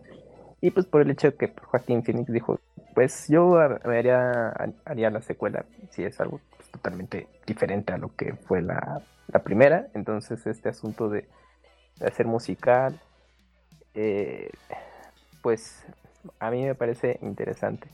Y pues solo eso. Ok, Camuy le da 9, entonces eh, estaba bastante dividido acá. Creo que Caro y yo estamos ahí como media tablas. Adam y Sergio están más renuentes. Y Camuy y Yuyo sí están ahí. eh, listos para ver a esa Harley Quinn de nariz neoyorquina. Eh, la otra película con la que cerramos ya esta sección es una película que tiene como mucho que cortar y, y la que yo tengo muchas ganas de que dé un trailer, un teaser o algo, porque pues este, tiene elementos muy interesantes. Esto es este, El Señor de los Anillos, The War of Rohirrim. No sé si lo pronuncio bien, pero si no, sepa que yo no soy un gran fan de Tolkien. pero bueno, este. Esto es una. Me pone caro ahí que, que dedo abajo. No, caro, no.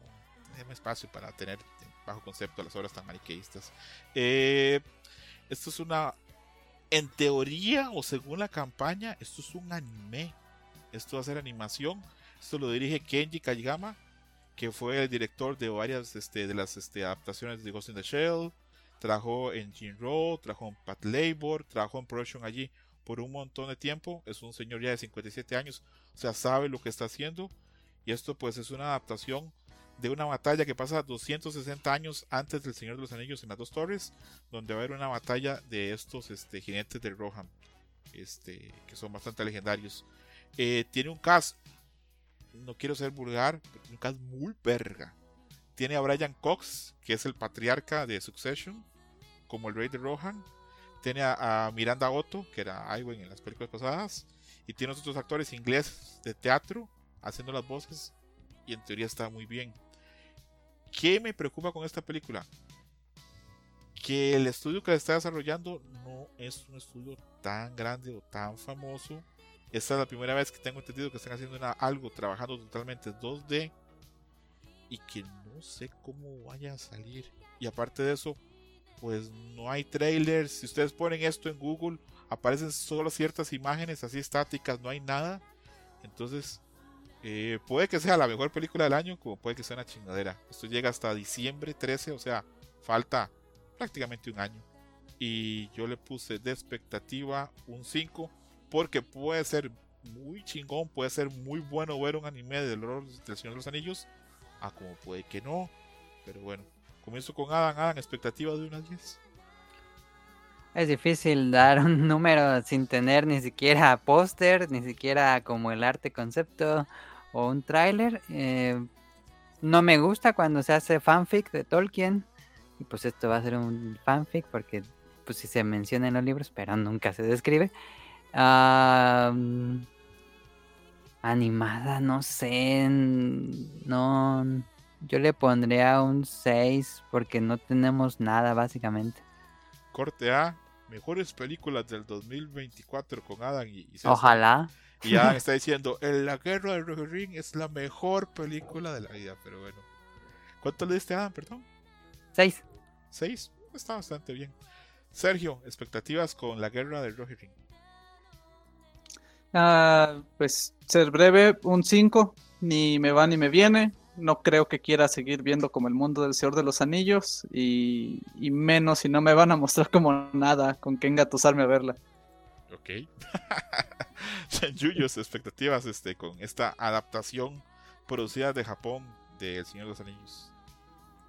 Uy, mm, pues sí, voy a estar, yo, yo copy paste de lo que dijo este Sergio, 5 de 10, Eh, ni me quita ni me pone, pero pues ojalá y sea la sorpresa del siguiente año, ¿eh? Sí, tiene, repito, tiene un cast de voces así buenísimo, entonces pues es que el problema es que ya debería, si, si con que hubiera un trailer y la animación se viera bien ya estaríamos ahí como, ah, promete muchísimo, le pondríamos 8 y 9 hasta 10, pero sin tener nada es, pues es complicado. Para mí por lo menos es complicado. Eh, a ver, Carolina, eh, tu expectativa y si te parece una idea atractiva, una adaptación este, de anime de una obra ficcional en el universo del Señor de los Anillos. Es que justo por eso último que acabas de decir, es que tengo una expectativa de 7. Porque el, o sea, el cast lo hace muy interesante. La historia, al final del día es Tolkien, y sí, ya sé, César, que tú no eres eh, muy adepto a Tolkien, pero sabes que a mí sí me gusta mucho Tolkien. Entonces, mm, no sé, me, y, justo no se ha visto absolutamente nada, que es lo que también me hace temer. Pero, o sea, lo voy a ver, voy a estar ahí, lo voy a consumir y pues ya veremos. Pero al haber tanto hermetismo, y ausencia de información es lo que me hace darle un 7 de 10. Ojalá nos sorprenda, Carolina. Ojalá estemos en un año diciendo. Por favor, o sea, eso pediría así a, más no poder, porque bueno, evidentemente quiero pensar que la animación abre muchísimo más el mundo de posibilidades para explotar todo lo que es el, universo que creó Tolkien. Pero, híjole, no sé. y, ojo, así como yo digo que yo no soy fan de las obras de Tolkien, del tono de sus personajes y todo demás. Creo que el mundo que construye da para que otros autores puedan hacer historias muy buenas. Pero totalmente, totalmente. O sea, es, tan es tan vasto el universo creado que por eso da pie para que mucha más gente pueda construir sobre eso que él ya cimentó. Entonces, ve, veamos si, esto sale bien, va a ser, vas a ver que vas a hacer así como que el, primer ladrillo en, un, en, una, en una serie de, ojalá, de animaciones. Ojalá, y de verdad, ojalá. Y, si sale mal, lo van a tener que guardar. Como, ¿se acuerdan esa, esa adaptación del Señor de los Anillos que era una, una película animada rusa? Que estuvo guardada como 30 años y en el 2021 la pusieron en YouTube y todo el mundo se moría risa viéndola. ¿No la vieron? Sí. ¿La de Bakshi? No sé si es de Bakshi. ¿Era la de Bakshi? Supongo, no sé. Según yo sí. Sí, sí, sí, sí lo ubico. Sí, sí. Kamui, expectativas con The War of Rohirrim. Ser interesado. ¿Ser interesado? sí, no, pues es que no hay mucho. Ahorita o sea, comentas algunos puntos clave y dices, ah, ok, pero pues no. Hasta que esté más avanzado el proyecto o revelen más justamente el tema de los avances, entonces pues ahorita cero interés. Ok, ok. Creo que Carolina no le, no le gustó tu reacción, pero bueno, seguimos adelante. Eh, Oye, antes de que pases a la, a la sección recomendación musical, eh, bueno, échale un oclayo al mensaje directo que te acabo de mandar. Yo creo que te puede interesar la noticia al menos en vivo se está realizando. ese Camuy, qué gran noticia. Es más, la voy a dejar para el final, para, para juntar, así, juntar así como que energía y darla muy. Gracias, Camuy. Estas son las noticias buenas. No como cuando grabé con Yuyus. Compra día uno. Claro, no como cuando grabé con Yuyus y se nos murió Kentaro Yura. Eso sí estuvo triste. Esta sí es una buena noticia. Eh, repasar las fechas: marzo 1, Dune 2, marzo 29, la ciencia ficción de Woo Jung Ho, con Robert Pattinson, Mickey 17. Abril 12, Godzilla Cross King Kong. Mayo 24, Furiosa. Octubre 4, Joker 2. Y diciembre 13, The War of Rohirrim. Y bueno, seguimos avanzando. Vamos a entrar a la sesión de disco recomendado que hoy va a ser cortita pero jugosa y luego vamos a darnos así fuerte con los análisis del anime porque tengo con muchas ganas de hablar de las series. Eh, este programa vamos a recomendar el disco It's Album Time de Todd Terje, que es un DJ y productor noruego, eh, que llamó la atención desde el 2006 o anteriormente. él estudió física, pero al final de cuentas terminó dedicándose a ser DJ, o por lo menos lo, compagina. Y no hay nada oficial de por qué el disco se llama It's Album Time, pero entre corrillos, entre foros, se dice que como pasó tantísimos años haciéndolo, dijo, bueno, este ya, ya es el momento del álbum y lo presentó. Es un disco que a mí en lo personal me gusta mucho.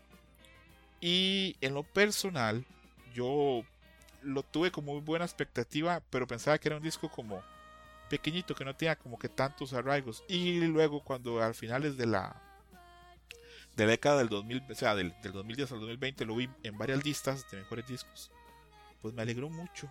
Eh, vi que mucha gente lo tiene en buena consideración. Eh, hace un tiempo hablé con un chavo que no conocía, él es de Filadelfia, y hablamos del disco.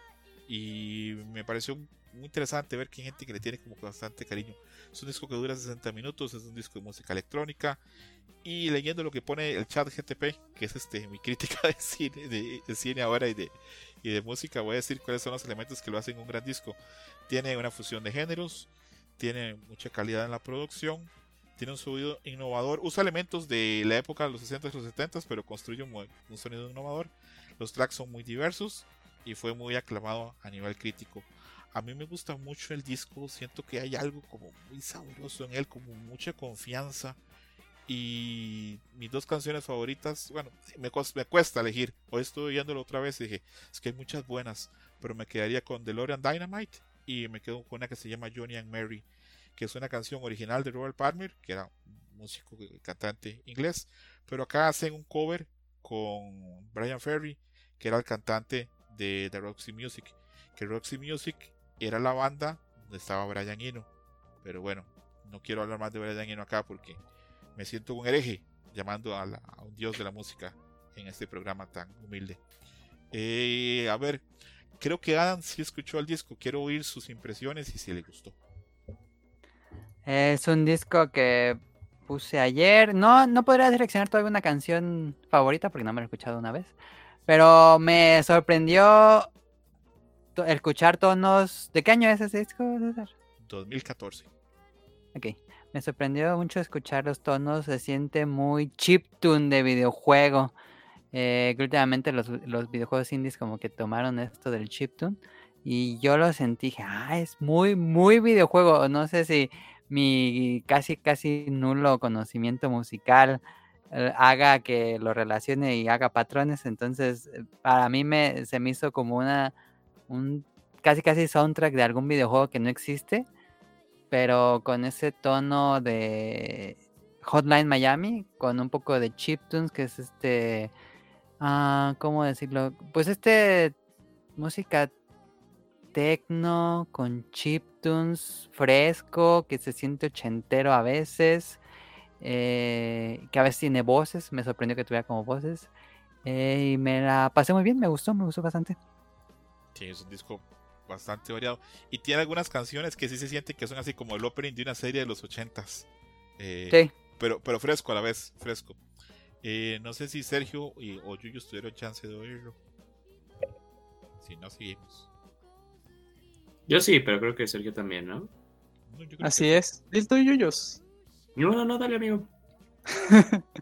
Seguro es que hay un carro afuera de mi casa y no sé si voy a empezar a hacer ruido. Pero bueno, eh, pues fíjate, cuando lo escuché por primera vez o cuando me puse, quería escucharlo por primera vez, creía que iba a haber como jazz. Vi la portada y dije, ah, esto va a ser un, un disco de, estilo jazz de como de, de, orquesta de cámara, bebop, como estos grupos muy pequeños, muy condensados. Y no, todo, todo lo contrario, esta... Imagínate, yo entré aquí queriendo escuchar saxofón y pura electrónica que me encontré pero para nada es algo negativo. Me, gustó mucho, creo que fácilmente pensé que esto es un gran disco de confort, como un buen disco para ponerlo y divertirte, sonreír, pasarlo bien. Eh, creo que, que lo que más me gusta de él es la energía que tienen muchas de sus canciones. Se sienten animosas, se sienten, no sé, como que caminan, fluyen mucho. Y quisiera un poquito más de eso en el disco, pero bueno, eso, el hecho de que no todas sean así es en pro de que haya más variedad y eso también lo aprecio mucho.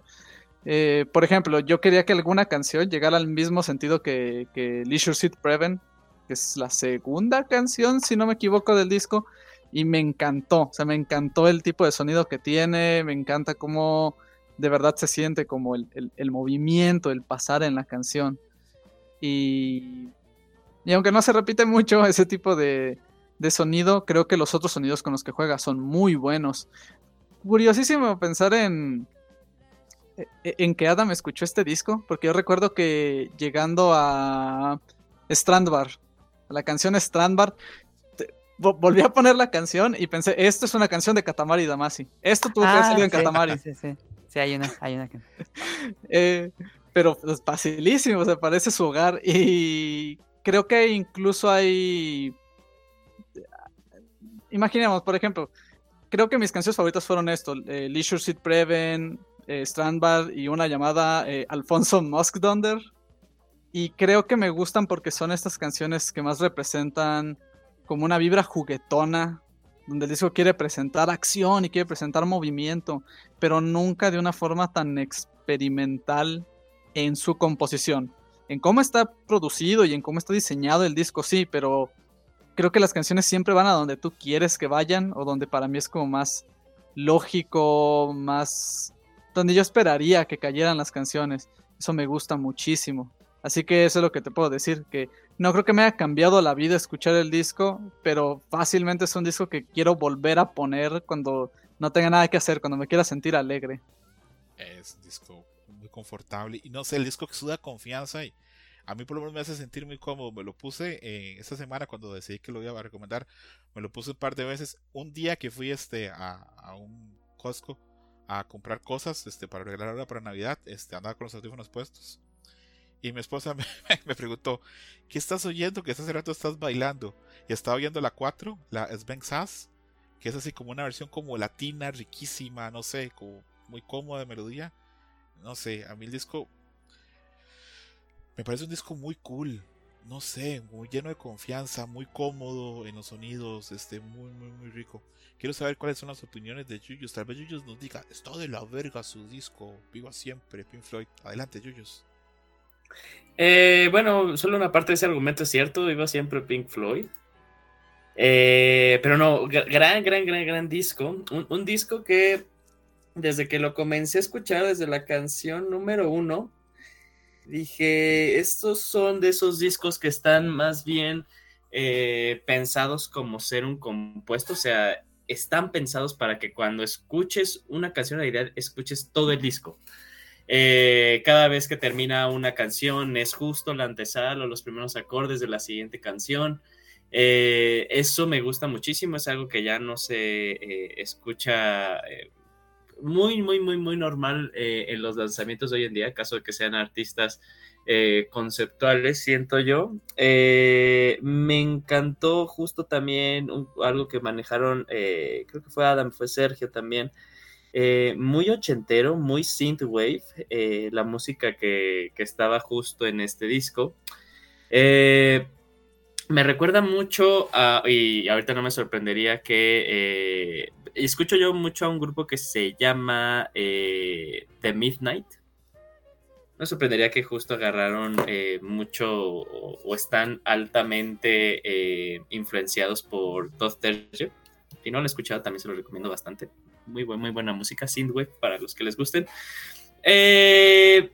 Y muy, muy divertido. Muy divertido el disco de inicio a fin. Fíjese que la única canción que a mí me agarró de desprevenido, que fue justo esta que suena muy latina, que creo que es la de DeLorean Dynamite. No, no, no, falso. La cuarta, la que suena muy latina. La cuarta, sí, la, sí, sí, sí, la que tiene un nombre bien raro.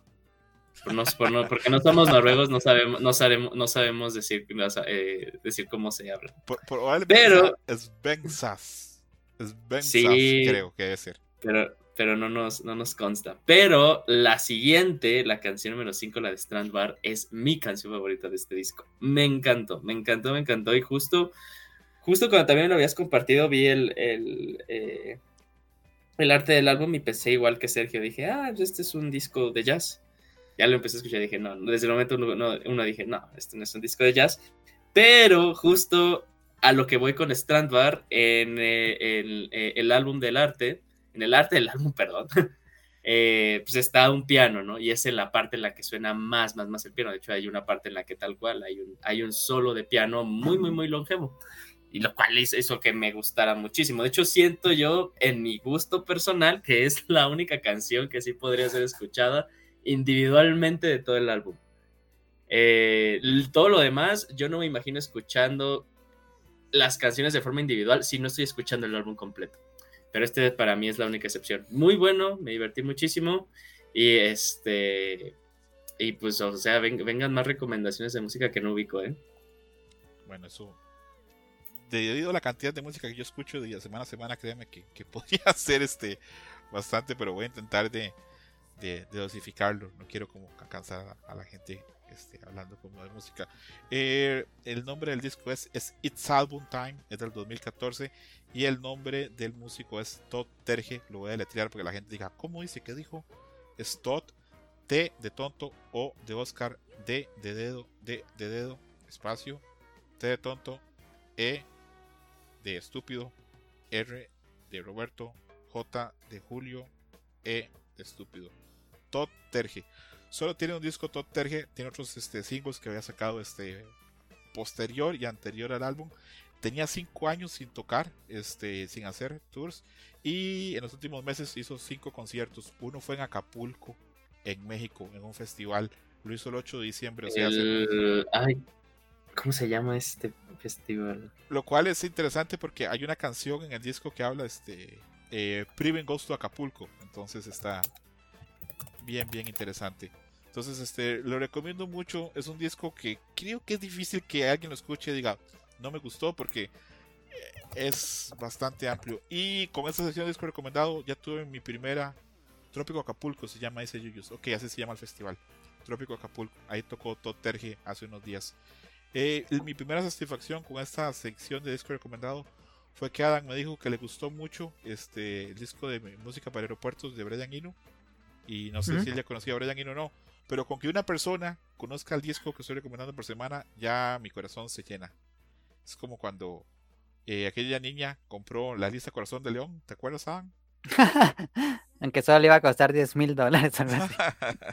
Entonces ya, con eso quedo bastante contento. Entonces, It's Album Time de Todd Terge. A Caro y a Kamui no les voy a molestar con nada de esto. Eh, nada más este, decirles que si algún día le quieren dar chance, no hagan caso a la portada. El disco es maravilloso. Y entramos ya a la etapa de análisis, porque yo pensé que iba a dar chance de las impresiones, pero será la próxima semana. Quiero entrar a análisis ya. Eh, comienzo con Apothecary Diaries. Eh, Mao Mao confronta a Feng Min sobre los elementos pasados, este, acerca de lo que pasó con Adu, con el hijo de la emperatriz, todo, lo demás. Y Mao Mao logra atar los cabos y rápidamente se da cuenta de cómo están las circunstancias.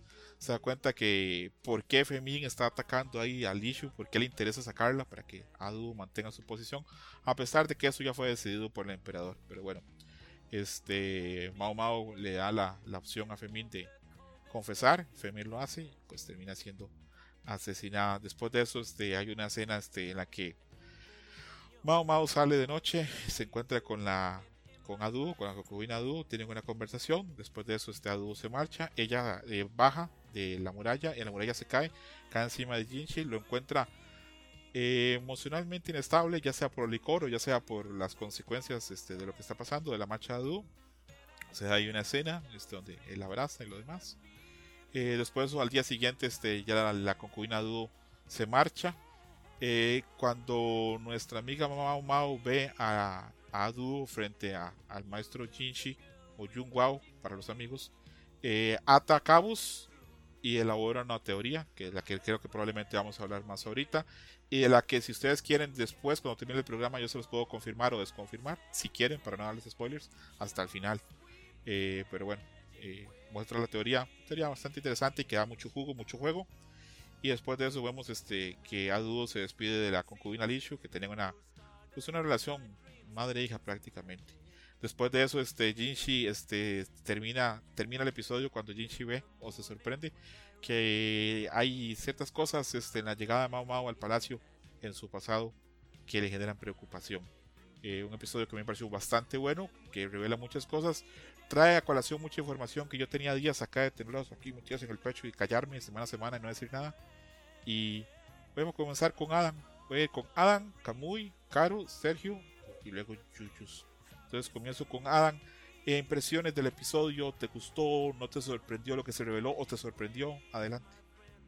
Sí, fue interesante revelar todo lo que pasa ahí con la dama de compañía. Que bueno, que para esto está bien tener este grupo de, de plática, porque a mí no me quedó muy claro que esta mm, Mao Mao le dice pues que van a llegar un trato para que no sea su castigo tan grave, pero al final la terminan ejecutando, entonces ¿cuál fue ese trato? O eso es algo importante en la historia más adelante, no me quedó muy claro. Yo Eh, creo que el trato era de, o sea, nada más di que tú envenenaste a la otra, pero no lo del bebé. Pero de todos modos la ejecutaron. no fue Sí, como- sí, sí, o sea, Pero, pero, es que le dice eh, que ya era inevitable la, o sea, ya sabía la resolución que iba a tener de una u otra manera. nada más que ante los para ojos que de no la, se- ante los ojos de la concubina no iba a saber que pues, ella fue la que mató a su, a su bebé. Bueno, al bebé cambiado, Ok, ok, ¿no? Al sí. Sí, fue como un poco amargo cuando dicen que al final la ejecutaron. Dije, ah, entonces yo, yo como que me imaginaba que le iban a exiliar o iba a pasar algo así. Pero al final sí la terminan ejecutando. Y em, yo, yo pensaba que ya Jung Wao, Shinji, ya se había pasado de, de Mao Mao, pero se ve al final del episodio que como que lo van a explorar un poco más. Porque hay un episodio donde ella le explica, ¿no? En el de la fiesta, creo que ella le explica un poco por qué llegó al palacio. Pero entonces como que no le hizo caso en ese episodio porque que bueno, ya vamos a verlo en el próximo, pero Hay un detallito ahí, Adam, que no se ha revelado que, que va a cambiar la, la situación de Mao Mao. ok, ok. Pero en general un episodio como muy intrigante porque el ritmo es muy bueno y pues esos episodios ya clásicos de la concubina que se te van bien rápido y no quieres que se acaben y terminan. Estoy viendo unas reacciones este, de youtubers, este, algunas latinas, y algunas decían, esta serie tiene tanto chisme que es lo más sabroso de la semana. Yo, no mames. Pero bueno, sí, hay un poco de eso. Eh, adelante, Camuy, con tus impresiones este, y con lo que más te gustó del episodio. Bueno, pues me gustó mucho el, el manejo del, del capítulo, porque pues pareciera que... eh, o cómo fue más bien los matices, ¿no? De que pues fue a ver a la a esta persona para entrevistarse con ella y todo, y pues parece, y conforme ya le va contando sus deducciones de los eventos que, hubiera, que ocurrieron cuando el, pues bueno, obviamente la muerte del bebé y todo este rollo, pues para esta señora, pues obviamente se volvió así, pues de muy amable, pues a un rostro pues bastante parco de que esta ya me, ya me descubrió y todo esto, y pues justamente el, tono que iba a tener, ¿no? Porque hasta Mao iba preparada, ¿no? Para lo peor. Y pues bueno, la dirección que tenía esa escena, pues te podría dar ahí un, tinte de eso, ¿no? Pero bueno, no ocurrió a mayores, simplemente fue ya, pues, mm, demostrarle lo que había ocurrido y pues, eh, pues digamos que de alguna manera pues reconociera pues todo este error y de lo que había cometido. A final de cuentas, pues bueno, Mao, pues más que nada le da una recomendación, que es lo que ya ahí plantearon en su momento, que justamente dijera, bueno, eh, pues declarara, bueno, pues más bien reconociera la culpa que tuvo de un caso y no justamente de la muerte de, pues del bebé, porque pues para, pues obviamente la concubina iba a ser muy importante, pues o sea, iba a ser algo de peso de que saber que pues su primogénito murió por esas circunstancias. Entonces, pues era como una manera para al menos, eh, pues, cubrir un poco ese, esa responsabilidad que tuvo, ¿no? Y mm, también ya la otra mitad del capítulo, bueno, pues mm, muy interesante porque pareciera que ya se relajaba el asunto. eh, pues cuando Mao se, tiene esa plática con, con a dúo de pues el sentimiento que tuvo de la pérdida del bebé, que obviamente también eh, te deja ver algunos elementos sobre el intercambio de los hijos y todo este rollo que empieza también a deducir Mao, que eso también se me hizo bastante interesante. Y pues como eh, la relación que tiene con, con también, ¿no? Como que pareciera como muy cercana, una cosa, bueno, que ellos se plantean que es más de amistad, pero resulta que que Mao lo ve desde otra perspectiva y es cuando empieza a deducir pues este tema de intercambio de, pues, de los eh, bebés, ¿no? Como de pues aquí hay, hay un algo y pues creo que ahí te, también te dejan ver esa situación con, con estos personajes. O sea, ya empiezan a enmarañar un poquito más la trama justo ahí ya la expectativa que genera pues para el, siguiente. Creo que fue un buen capítulo ahí con estos matices ba- bastante serios y un poco oscuros por lo- los eventos que ocurrieron. Y pues eh, sin dejar al lado un poco estos momentos eh, relajados cuando Mao tiene ahí su encuentro con Jinshin, pues, ahora sí que muy, muy casual el asunto y gracioso, pero que a la mera hora, pues, eh, pues bueno, es mm, una situación más seria para, para Jinshi de que está, o sea, que quiere estar con Mao, o sea, más, pero es más que nada no estar solo en el momento. Y pues Mao, pues, pues bueno, pues ella lo toma muy a su manera, así como, bueno, pues está muy bien, así un poco con, como desinterés, ¿no? Pero como de, bueno, pues este cuate está tomado y pues quiere que me quede, pues ya me quedo, ¿no? Pues a ver qué pasa. Buen, Cam- buen capítulo y pues te deja para perspectiva del siguiente. Camuy, ¿te ha tocado compartir con gente borracha y necia? Mm, estaba yo haciendo memoria de eso. Ah, me habías pues, contado que en un viaje de trabajo, ¿verdad? Que en un retiro había una gente que estaba borracha y necia. Sí, sí, sí, pues, pero es así como muy general, pero así algo que directamente, así que tenga que convivir, así, pues no, es más así una situación grupal y todo este rollo.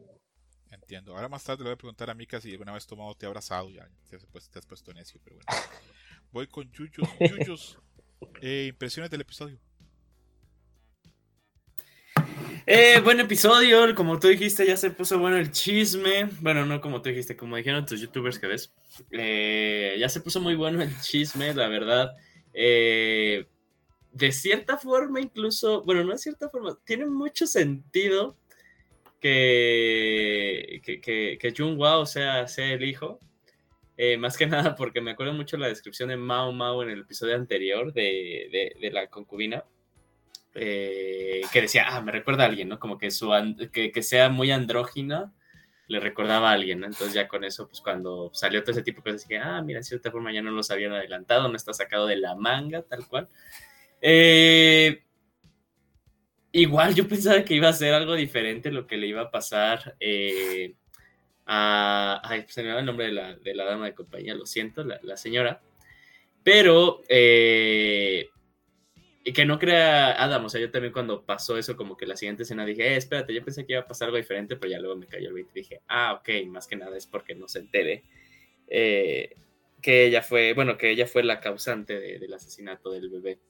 Eh, pues en general, buen capítulo, eh, me costó un poquito, o me dolió un poquito ver que era el capítulo 11, lo cual significa que la siguiente semana sería eh, el último. eh, que veríamos, pero va a estar partido en dos, ¿no? Dos partes. De hecho, seguimos hasta marzo con la boticaria. Ah, de así de, de, de, de lleno. Hasta donde entiendo, sí. Bueno, ojalá, ¿eh? Porque sí está bueno el chisme, ¿eh? Y sí, yo sí comparto mucho el pensamiento de que es, es como mi, mi novela de la semana, mi novela favorita de la semana. Pero ahí me tiene, y justo por algo. Ah, siguen habiendo un montón de dudas, más que nada lo del papá de Mao, porque al parecer no es su papá, bueno, no puede ser su papá. Eh, y está también todavía interesante, o sea, fue yo creo que todavía lo que todavía no se, no no fue muy claro de todo lo que eh, venían manejando estos dos últimos episodios. Entonces, pues a ver qué pasa la siguiente, siguiente, la siguiente semana. No creo que sea de, de pausa. Bueno, el siguiente capítulo cuando caiga. Pero, pero muy bueno, muy bueno y entretenido. Yo le doy skip al opening. Qué cruel, Un popular opinion te falta. Qué cruel, Ajá, Yuyos. popular opinión, yo le doy, yo le doy skip al opening. Es que no es que la canción esté mala, simplemente como que digo, ah, no, no hay como cosas que quiera volverlo a ver. Mira, hasta Caro se fue del horno. Se fue del enojo por la mamá que dijiste, Yuyos. que sí, sí, sí, pero ¿sabes qué es este? Es que me, me genera un poquito de problema cómo termina el opening. O sea, termina como muy de juego. O sea, como que salen así, pues Mao Mao y, y así como que muy random. Y dije, esto es como, son los openings de un juego. ok, ok. Eh, iba caro, pero bueno, nos abandonó. Eh, tal vez vuelva, tal vez no. Veremos misterios del podcasting. Eh, Sergio, tus impresiones del episodio. Eh, no me quiero meter mucho como en, en cuál es el problema de Jinx, porque medio no lo entiendo. Lo del bebé o las mecánicas que, que hace Mao Mao en su cabeza sobre cómo es que los intercambiaron y de quién es cada uno y entonces qué hacen. Eh, no, re- prefiero mejor decir que me gusta mucho la despedida que se le hace a la concubina, a Dúo me parece como una despedida muy dulce, se nota que hasta donde entendemos nosotros o del mundo que entendemos nosotros del palacio es como que la persona que más ha hecho raíces emocionales, tanto con la otra concubina como el hecho de que la quieren mucho, que tiene como una antigüedad que la precede y cosas así, entonces eh, me gusta cuál es el, el final que se le da a ella. Eh, me gusta también la puesta en escena del, de cuando se llega a la conclusión esta de, Feng Ming o Feng Ming, es que no sé cómo lo pronunciaron ahí, pero eh, cuando Mao habla sobre lo que le pasó al bebé, me gusta mucho cómo está planteada la escena, porque tienes como este miedo de que algo va a suceder en cualquier momento. En cualquier momento se le va a balanzar a Mao Mao con un cuchillo desde la primera vez que lo ves. Y entonces tienes esta habitación mal iluminada, muy oscura, que cuando se están presentando las evidencias, eh, hacemos como cortes muy rápidos a, la cara de Feng Ming, como para intentar mostrarnos eh, cómo la situación está tensa. Y, y, me gusta muchísimo que se plantee así, porque de repente cuando estás viendo el episodio dices, ok, no sucedió nada, y te revelan que en realidad Mao Mao siempre se preparó para esa situación. Es decir, que las cosas no te las pusieron así porque era lo que iba a pasar, sino porque es para meterte en la situación mental de Mao Mao al entrar ahí. Y es como muy útil y lo, lo hacen de una manera que a mí me, porque me mantuvo al borde de la silla intentando pensar en qué iba a pasar. Eh, otra cosa que me gusta mucho es toda la escena nocturna. Desde que al fin se dejó ver, en el episodio anterior teníamos a la concubina arriba de la muralla eh, tomando saque durante una sola escena al inicio del episodio y ahora ya nos plantean como la escena de una manera más prolongada y con una conversación que no me parece como una conversación que, que nos dé las respuestas al universo, pero nos deja ver un poco cómo se plantea ella, su relación en especial con el príncipe en ese momento. Y es algo muy lindo, esta idea de en este mundo político de las concubinas, de repente que alguien diga, ¿sabes qué? Es que, es que el príncipe lo considera un amigo y volvía a ser un amigo. Y eso está como... Tiene varias, varias capas en cuál es la situación política del lugar. Pero me gusta que la situación o la plática se dé de una manera tan casual y como a la luz de la luna, es algo que me gustó. Y lo subsecuente, Jinshi y, y el hecho de que llore o que se muestre vulnerable, está bien, bajo los efectos del alcohol y sin saber exactamente por qué es que lo hace, puedes conectar eh, los puntos de una manera medio directa, pero digamos, esta forma que tiene de aproximarse a ella, que se te hace como muy extraña, pero al mismo tiempo eh, lo dejas pasar. De hecho, Mao Mao no hace como ninguna... Eh, no dice que vaya hacia ningún otro lado. Y eso me gusta porque te deja como nada más con la sensación como íntima del momento en el que Jinshi quiere abrazar a alguien para pasar el frío. Eso me gustó mucho.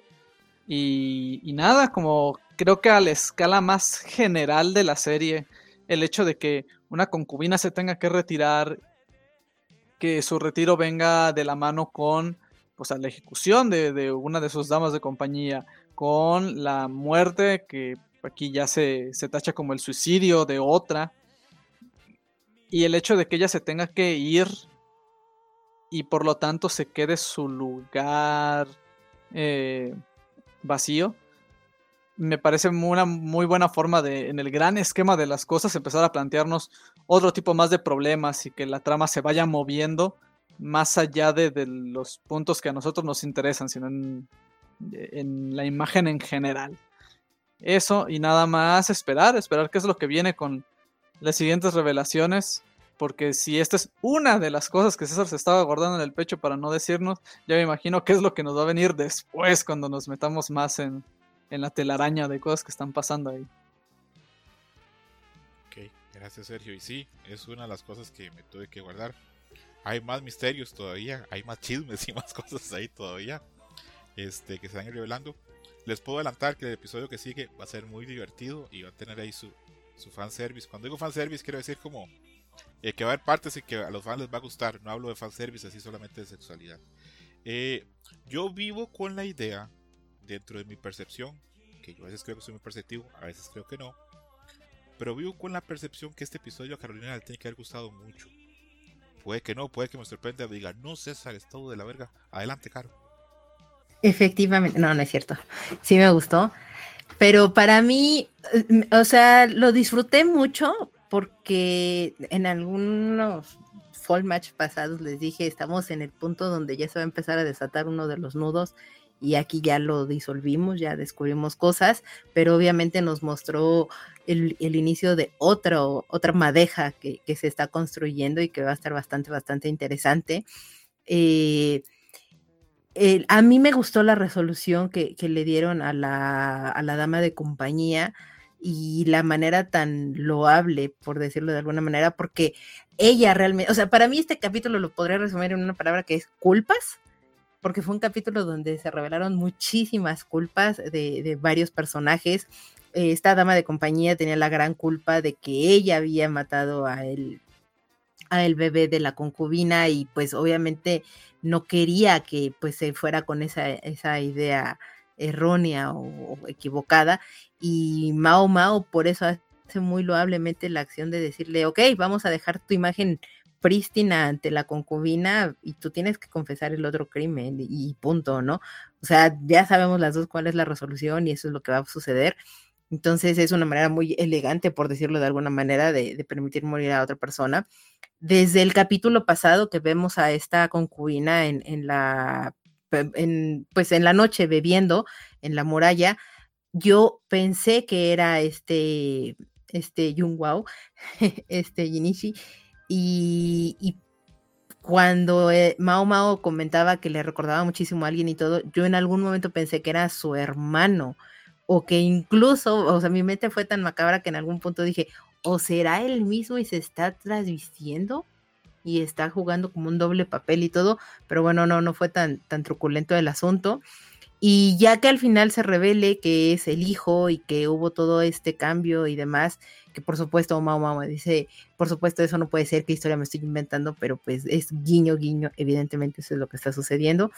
Eh, es de las cosas que me parecen muy, muy interesantes. Y lo que ahorita se, va a empezar a, mostrar un poco más es el pasado de lo que tiene Mao Mao y, su papá, no papá, eh, qué, pasa con ello y qué es lo que ya se sabía. Ahí es donde vamos a empezar a, ver otro tipo de intrigas. Y me parece muy interesante que, eh, no, no, recuerdo quién de ustedes mencionó ahorita, ¿no? Que posiblemente eh, por el alcohol nada más era como estar con la compañía de alguien más y por eso estaba abrazado Mao Mao. Yo creo que no era totalmente nada más el efecto del alcohol, sí ayudó a desinhibir como, como el, verdadero, la verdadera emoción que tenía este hombre y que además a Mao Mao no le molesta, o sea, ella llega a comentar así de, no sé por qué ahora últimamente este hombre se ha comenzado a ver más atractivo. Entonces, bastante interesante y es la primera vez que ella menciona o hace una declaración de ese tipo. Ok, ok, muy buenos apuntes de Caro. Eh, y bueno, todos dieron muy buenos apuntes. Este, no tengo como tanto que, que agregar. Pero bueno, eh, me gustó mucho a mí que Mamá descifra la situación, pero así súper rápido de qué pasó. Eh, me gusta mucho que él monta la teoría rapidísimo de, del intercambio de bebés. Este rapidito asocia cuando la, la concubina Adu dice cuando yo dejé ir a mi, a mi, a mi hijo, cuando me despedí, me dijo, no cuando murió, lo cual deja pues las cosas encaminadas. Y bueno, este me gusta también de que incluso teníamos la sospecha que la concubina Lishu era como así como como muy difícil, como no sé, que no era como de un buen carácter y resulta final que es una niña que pues está en un ambiente muy complicado y que no encuentra muchos aliados, ni dentro de su propio este, pabellón este, encuentra aliados. Las damas que tiene compañía son a veces más enemigas que amigas. Y bueno, eh, positivo. Eh, la concubina Du me queda una, una, gran imagen. Y me llama mucho la atención de cómo este tal vez está mamado una asociación más pensando que si ya Dudu ya no podía tener hijos, ¿por qué se quedó tantos años más en el palacio? ¿Qué le hacía quedarse más en el palacio? Pues bueno, ahí al final ella pues amarra nudos. Eh, para cerrar este, lo de la boticaria, Carolina dice que bueno, se, se, se soltó un nudo, quedan otros, puedo decir más o menos este, cuáles vienen, no, no así spoiler nada, pero por ejemplo, el espacio, ahora mencionaba Sergio, el espacio queda vacío de Adudo, no va a quedar vacío por mucho tiempo, Sergio. Eh, aparte de eso está el nudo del pasado de Mao Mao, que es un nudo grande, grande, grande, grande. Y también este hay otros nudos también. Si la teoría de Mao Mao se cumple, Jinchi es línea directa, sucesor del emperador, lo cual eh, hace todo mucho más complejo para él, para Mao Mao, para todos. Entonces, se pone nada más mejor la boticaria. Qué serie más jugosa. Las novelas están vendiendo cañón, en tanto en Estados Unidos como, como en Japón. Para que vean que siempre hay Es la intriga, es la intriga. ¿Será? Sí. Eh, ¿Ya te está gustando más la pareja de, de, de Jung Wao y Mao Mao? ¿O todavía no los ves así tan pareja? Mm, o sea, es que es muy evidente y hacia dónde lo van a tratar de encaminar y todo, pero, ay, no sé, me gustaría que no, no se formara esa pareja. Entiendo. Sería disruptivo y eso estaría padre. Te soy sincero, Carolina, lo que dijiste ahora que hubiera sido este, increíble que hubiera sido el mismo Jung Wao que hacía Transvesti, hubiera sido así como, ¿what? Pero bueno, este, Hubiera estado increíble. sí, hubiera sido así rompedor a todos los niveles. Eh, ¿Algún comentario más este, de la boticaria o entramos con Friering? Entramos con Friering. Ninguno. Eh, este fue un episodio. Si el episodio pasado era muy dulce, este también es otro episodio muy dulce para los fans, muy querido. Eh, la primera parte del episodio está dividido como que en dos historias. La primera es este, este nuestro party en regresa a un pueblo que está sufriendo una maldición. Están todos dormidos y debilitándose. Eh, nuestros amigos este, logran descubrir la causa, o precisamente Zane logra descubrir la causa, pero en el camino van cayendo este, también dormidos por culpa de la maldición. Ahí nos explican que solamente los sacerdotes son como que inmunes en sus prácticas mágicas a ese tipo como de magia tan elemental o tan desconocida, por lo menos. Eh, se enfrenta a una planta y este me recordó mucho como un Pokémon, pero bueno, ahorita hablamos de eso. Eh, se ve que no está en condiciones para vencerlo. Despierta a Frieren y Frieren ahí haciendo gala realmente como de instinto de alguien que ha luchado durante siglos contra los eh, demonios o criaturas o maldiciones, este, ahí hace eh, uso de sus poderes. Y en la segunda historia vemos que nuestros amigos están pasando muy mal económicamente y terminan cediendo ante un lord de unas tierras para que Stark se haga pasar por su hijo fallecido. Eh, ahí Stark este, da unas escenas este, aprendiendo etiqueta y finalmente se da una escena a, a todas luces para los que bueno para todas luces que a los fans les fascinó. Sí, la pasada, la semana pasada con con el anillo, los fans quedaron contentos. Esta semana quedaron igual felices también con el baile entre Stark y Fair. Que imagino que a muchos fans este, les gustó. Vi reacciones muy buenas y ahorita las vamos a comentar. Eh, la vez pasada comencé con Adam y la última fue Carolina. Voy a comenzar con Carolina esta vez. Adelante Carolina con tus impresiones del episodio.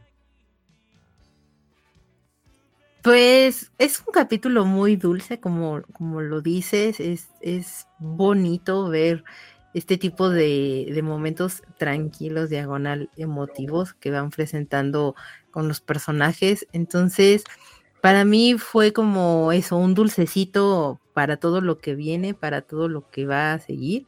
Y pues nada, la verdad es que me, agrada mucho el tipo de interacción que van teniendo más estos personajes me gusta mucho la complicidad que en, muy poco tiempo y en muy pocos segundos llega a tener este, este sin con, con Friere, porque él, al, por un recuerdo y porque este hater dijo en algún momento, ¿no? Que, que, confiaba plenamente o ciegamente así en lo que, en lo que era Friere, él solamente por ese voto de confianza decide de, ok, te despierto para que entonces aniquiles a la, a esta flor gigantesca monstruosa con la que me estoy enfrentando, pero es eso, o sea, es un salto de fe totalmente el que da y, muy atinado, ¿no? Entonces, me gusta Eh, de nuevo, me, agrada mucho cómo empieza en un punto muy climático y termina con algo bastante, bastante dulce y, y muy lindo. Eh, Carolina, la semana pasada, este, Yuyos, Sergio y Adam hicieron gala de ser los hombres sin sentimientos y no les este, emocionó el momento que Jaime les dio el anillo a Fieren. Eh, ¿Fue tu caso o a ti sí te gustó más y estás como más de mi lado? estoy un poco más de tu lado, o sea, de hecho lo platicábamos por aparte, ¿no? Este, me parece una escena bastante linda, me parece una situación muy bella, pero te decía que me parecía todavía muchísimo más lindo el, cierre, que es cuando Frieden encuentra por fin el anillo que había perdido que le dio Himmel, pero porque ella entendió o, o descubrió este punto el valor que tenía el objeto, no por el objeto mismo, sino por el valor que las personas, las emociones y las situaciones y momentos llegan a crear y a conjuntarse en un, objeto y lo que, representativo que puede llegar a ser. Entonces, es, un capítulo muy bonito eso. Carolina, ¿te ha pasado como Frieden que hasta tiempo después de compartir con una persona o tener interacción con ella, de tiempo después te das cuenta que esa persona te apreciaba y te estimaba y tú en el momento no te diste cuenta? Sí. Creo que a todos nos ha pasado algún nivel, pero bueno, así pasa voy con Don Yuyos. Don Yuyos, cuénteme su opinión, su gusto y sus impresiones del episodio de Frieden y el baile. Adelante. Excelente capítulo, muy, muy, muy, muy disfrutable, la verdad, de inicio a fin, con excelente producción. Una vez más, no ha bajado, la verdad, en nada. Eh, la parte de Sign, eh, me gustó muchísimo eso que también comenta Caro, que era eh, o sea, y, de hecho, pues tal cual, la, la, pregunta, o más bien el concepto lo plantearon desde un inicio, cuando Sain les pregunta cuánto tiempo llevan viajando con ella, ¿no? Y que ya de cierta forma ya con los cuatro años de Fern y el año y medio que tiene Stark, pues ya hay, eh, ya hay una confianza entre ellos y también propiamente entre Frieden. Bueno, con Frieden misma, que es la de más eh, experiencia. Eh, entonces, de eso, y aparte lo que le dijo Heiter, pues decide hacer un salto de fe, ¿no? Porque tal cual eso luego, eso luego se trata confiar en las personas, ¿no? No tienes nada seguro, simplemente son saltos de fe. Eh, decide tomarlo y pues eh, justo también lo importante es que Frieden pues cumple su palabra, le dice, o sea, tú solo despiértame y yo lo destruiré, ¿no? Y tal cual, pues hizo, eh, cumplió la palabra Frieden, justo para que también se, eh, se afiance más tal cual la confianza que tienen todo, todo, todo este party.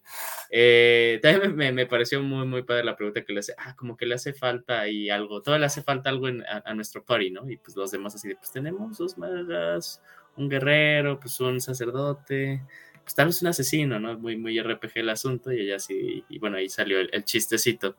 Del otro lado, pues... Eh, me, compartió César una imagen de que pues en el baile en realidad cantaban la de Tiempo de Vals de Chayanne. Qué grande. Y qué bien queda, qué bien queda. O sea, yo hasta lo dije, no, no, no, no, pero muy, muy linda también esa parte, demasiado, demasiado linda y también con un humor muy padre y también ahí este emotivo de, del lado de, eh, del señor feudal, también con lo de su hijo, también de cierta forma con Stark.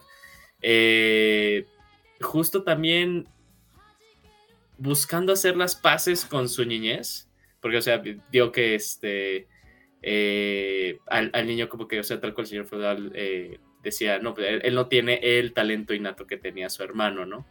Y ahí me gustó muchísimo esta, eh, una frase que, manejó el, el Lord, diciendo, o sea, diciendo de, pero todo este, de, todo este esfuerzo que, que está haciendo él, en algún momento en el futuro se le recompensará, ¿no? Que también es justo, eh, pues, una, un, mensaje de vida muy padre y muy bonito, ¿no?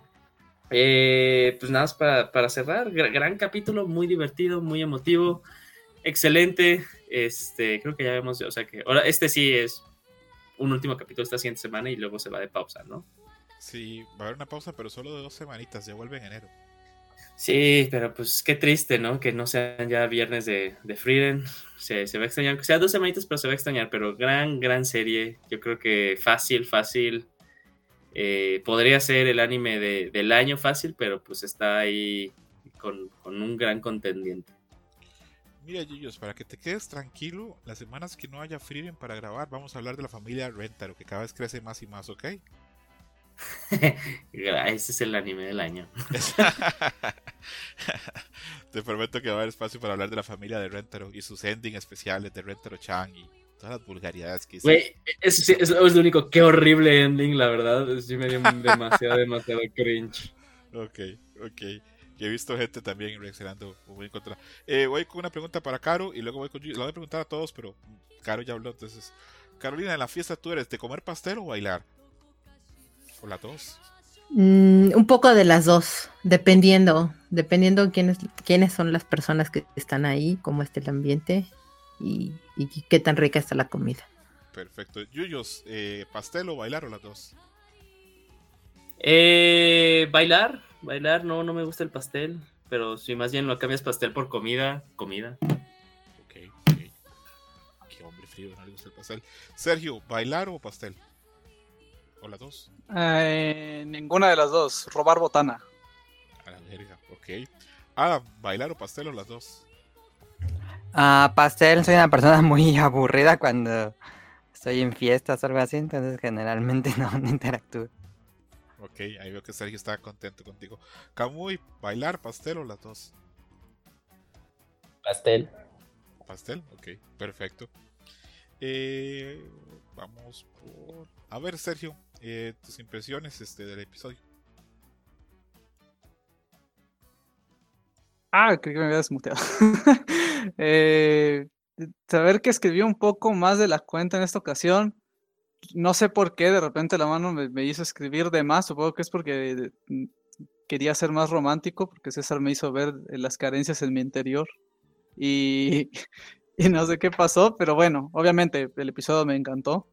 Eh, es, es genial ver estas situaciones en las que siempre entran los personajes de Frieden, más recientemente al inicio de los episodios, donde nos encontramos en alguna especie de trama para después tomarnos lo más eh, tranquilo cuando me empezaron a vender Frieden y me dijeron, es que esto tiene mucho de misión secundaria de RPG, sí que se empieza a sentir en, en, cómo se están estructurando los episodios y, o sea, yo estoy dentro, me encanta verlo.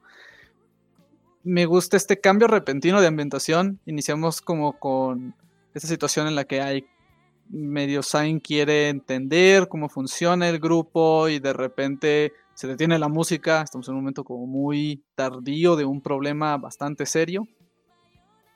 A mí me gusta muchísimo cómo se involucra Sain para alguien como yo que había dicho que no le veía tanto potencial a que él estuviera eh, en el grupo.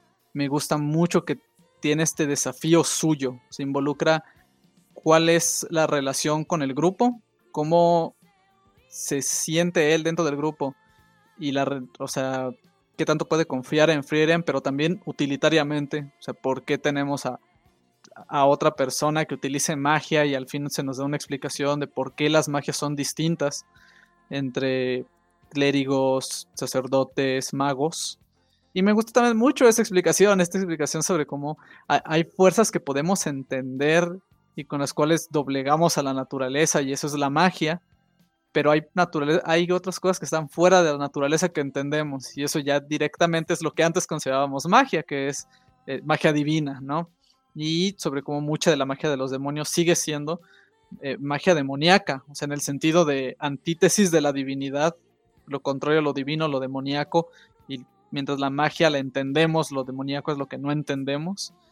Y es algo como muy, muy bueno el ir viendo no solo cómo él se, se hacía que arreglar para más o menos intentar tomar la situación en sus manos, sino también que se va quedando solo en el equipo y van cayendo uno por uno, como algún otro episodio de algún otro anime que me guste mucho, que también tiene como algo de sí en la trama, que sea muy raro. Eh, también me gusta mucho que ahora que se entiende cuál es su poder mágico, me parece un deleite verlo animado.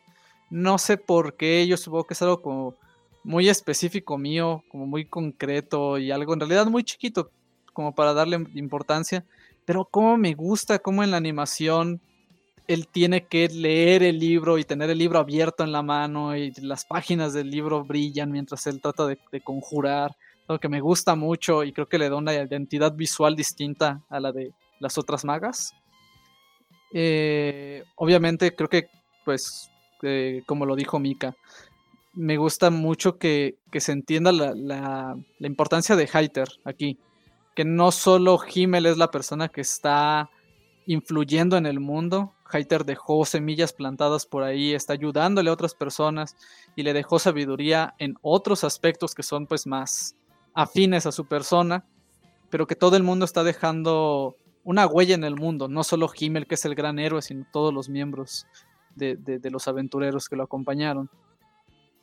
Pero obviamente eso es en la parte del inicio y también eh, muy bien por muy bien por Zayn que recibió su recompensa en la forma de que parece ser que eh, la señora que les da que les da las gracias es más de más de sus gustos se va también con ese al menos a mí me como que me quedó esa idea de que el tipo se iba tan bien contento en ese sentido y, y obviamente esa es la parte de la trama como más secundaria lo que lo choncho del episodio es esta cuestión de la ciudad de la familia real y qué bonito. La verdad sí, sí me gustó mucho ver el baile. Sí me pareció como algo eh, fuera del ordinario para Frieren.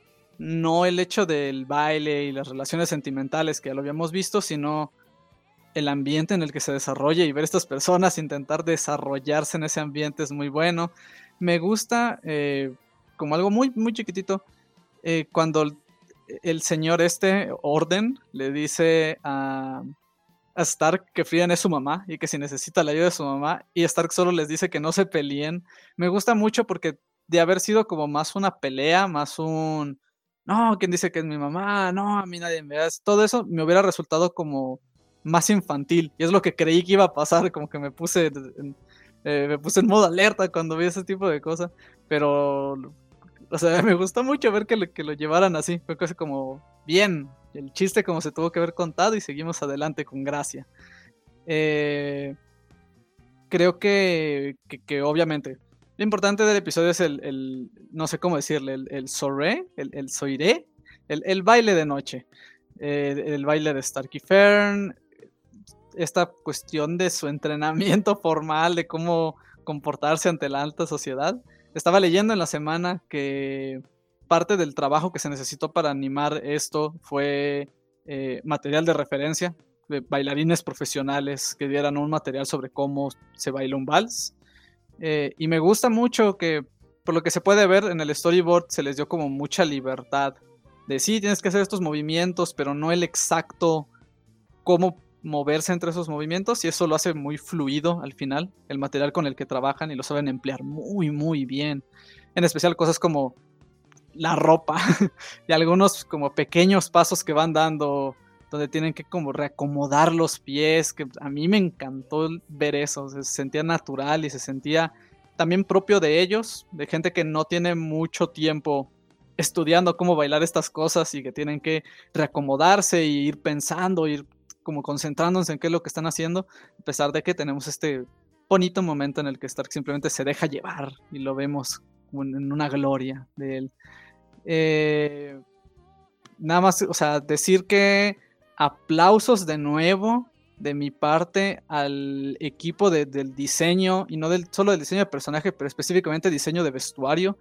Qué bonitos son los vestuarios que llevan en, en la fiesta. Me parecen hermosos todos, son un 10 de 10.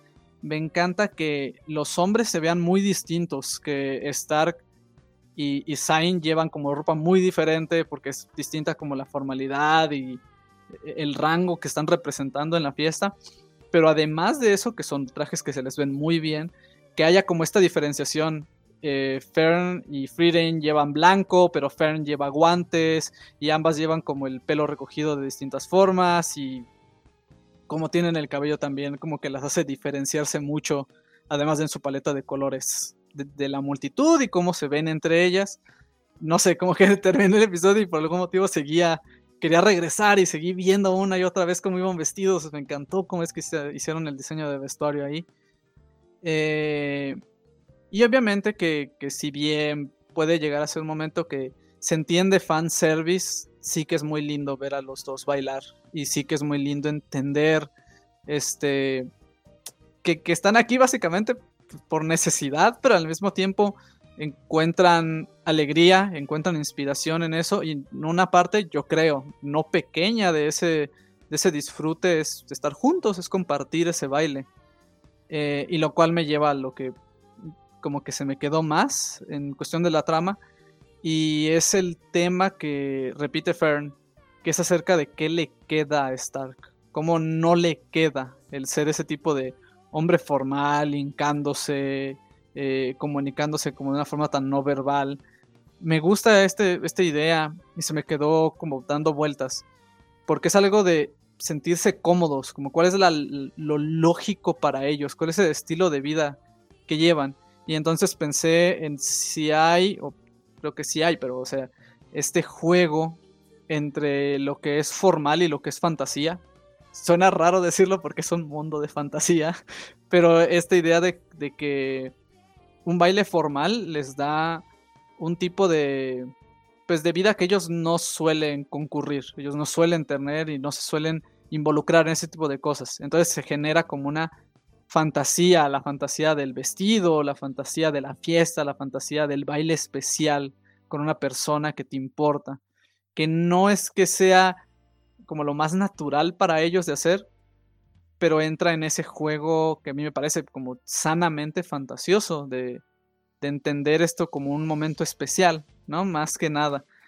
Y, y sí, creo que solamente me deja entre la realidad de lo que es cómodo y lo que es cercano con un, momento, ¿no? Que pareciera salir de, un cuento de hadas antiguo para ellos, no sé. Eh, sí, nada más quedarme con, con eso. Ok, ok buenos puntos, Sergio. Este, en, tus observaciones del capítulo, muchos los comparto. Eh, en algunos podría ahondar, pero creo que no dé tampoco tiempo para, ahondar en ellos. Yo tengo los míos y todavía faltan Camuy y falta también opinar. Eh, sigo con Camuy. Eh, ¿Qué te gustó el episodio? ¿Qué se quedó contigo? Adelante. Bueno, ya abarcaron varios temas interesantes del capítulo en general yo solamente voy a aportar con el lado pues cómico que, tuvieron que tuvo este capítulo que fue justamente la primera mitad pues el hecho de que eh, la recompensa que es justo lo que ya había mencionado también Sergio en la que tienen ahí el después de derrotar a la a la, a la bestia pues obviamente pues se entiende por fin esa pues recompensa de que una mujer eh, pues madura pues tener algún tipo de contacto, ¿no? Porque previamente a toda esta aventura pues estaban hablando de esto, pero pues pues confieren, incluso aunque dijo, oye pues, pues aquí estoy, pues desde no, pues, pues tú cómo, ¿no? Así de que pues no, no aparentas lo que yo estoy buscando, ¿no? Entonces como que esa parte eh, eh, chistosa que tiene el capítulo, bueno, la primera mitad y de la y de la otra mitad del capítulo, el tema del baile, pues a mí me gusta más el hecho de cómo este eh, está, pues obviamente pues lo está padeciendo, pues porque pues, no está acostumbrado a, pues, a tener eh, cosas de etiqueta. Eh, entonces, pues, pues, por el hecho de que pues necesitan el dinero, pues es la razón por la que terminan ahí quedándose y pues agua y pues sacrificando a estar pues para que por el equipo, ¿no?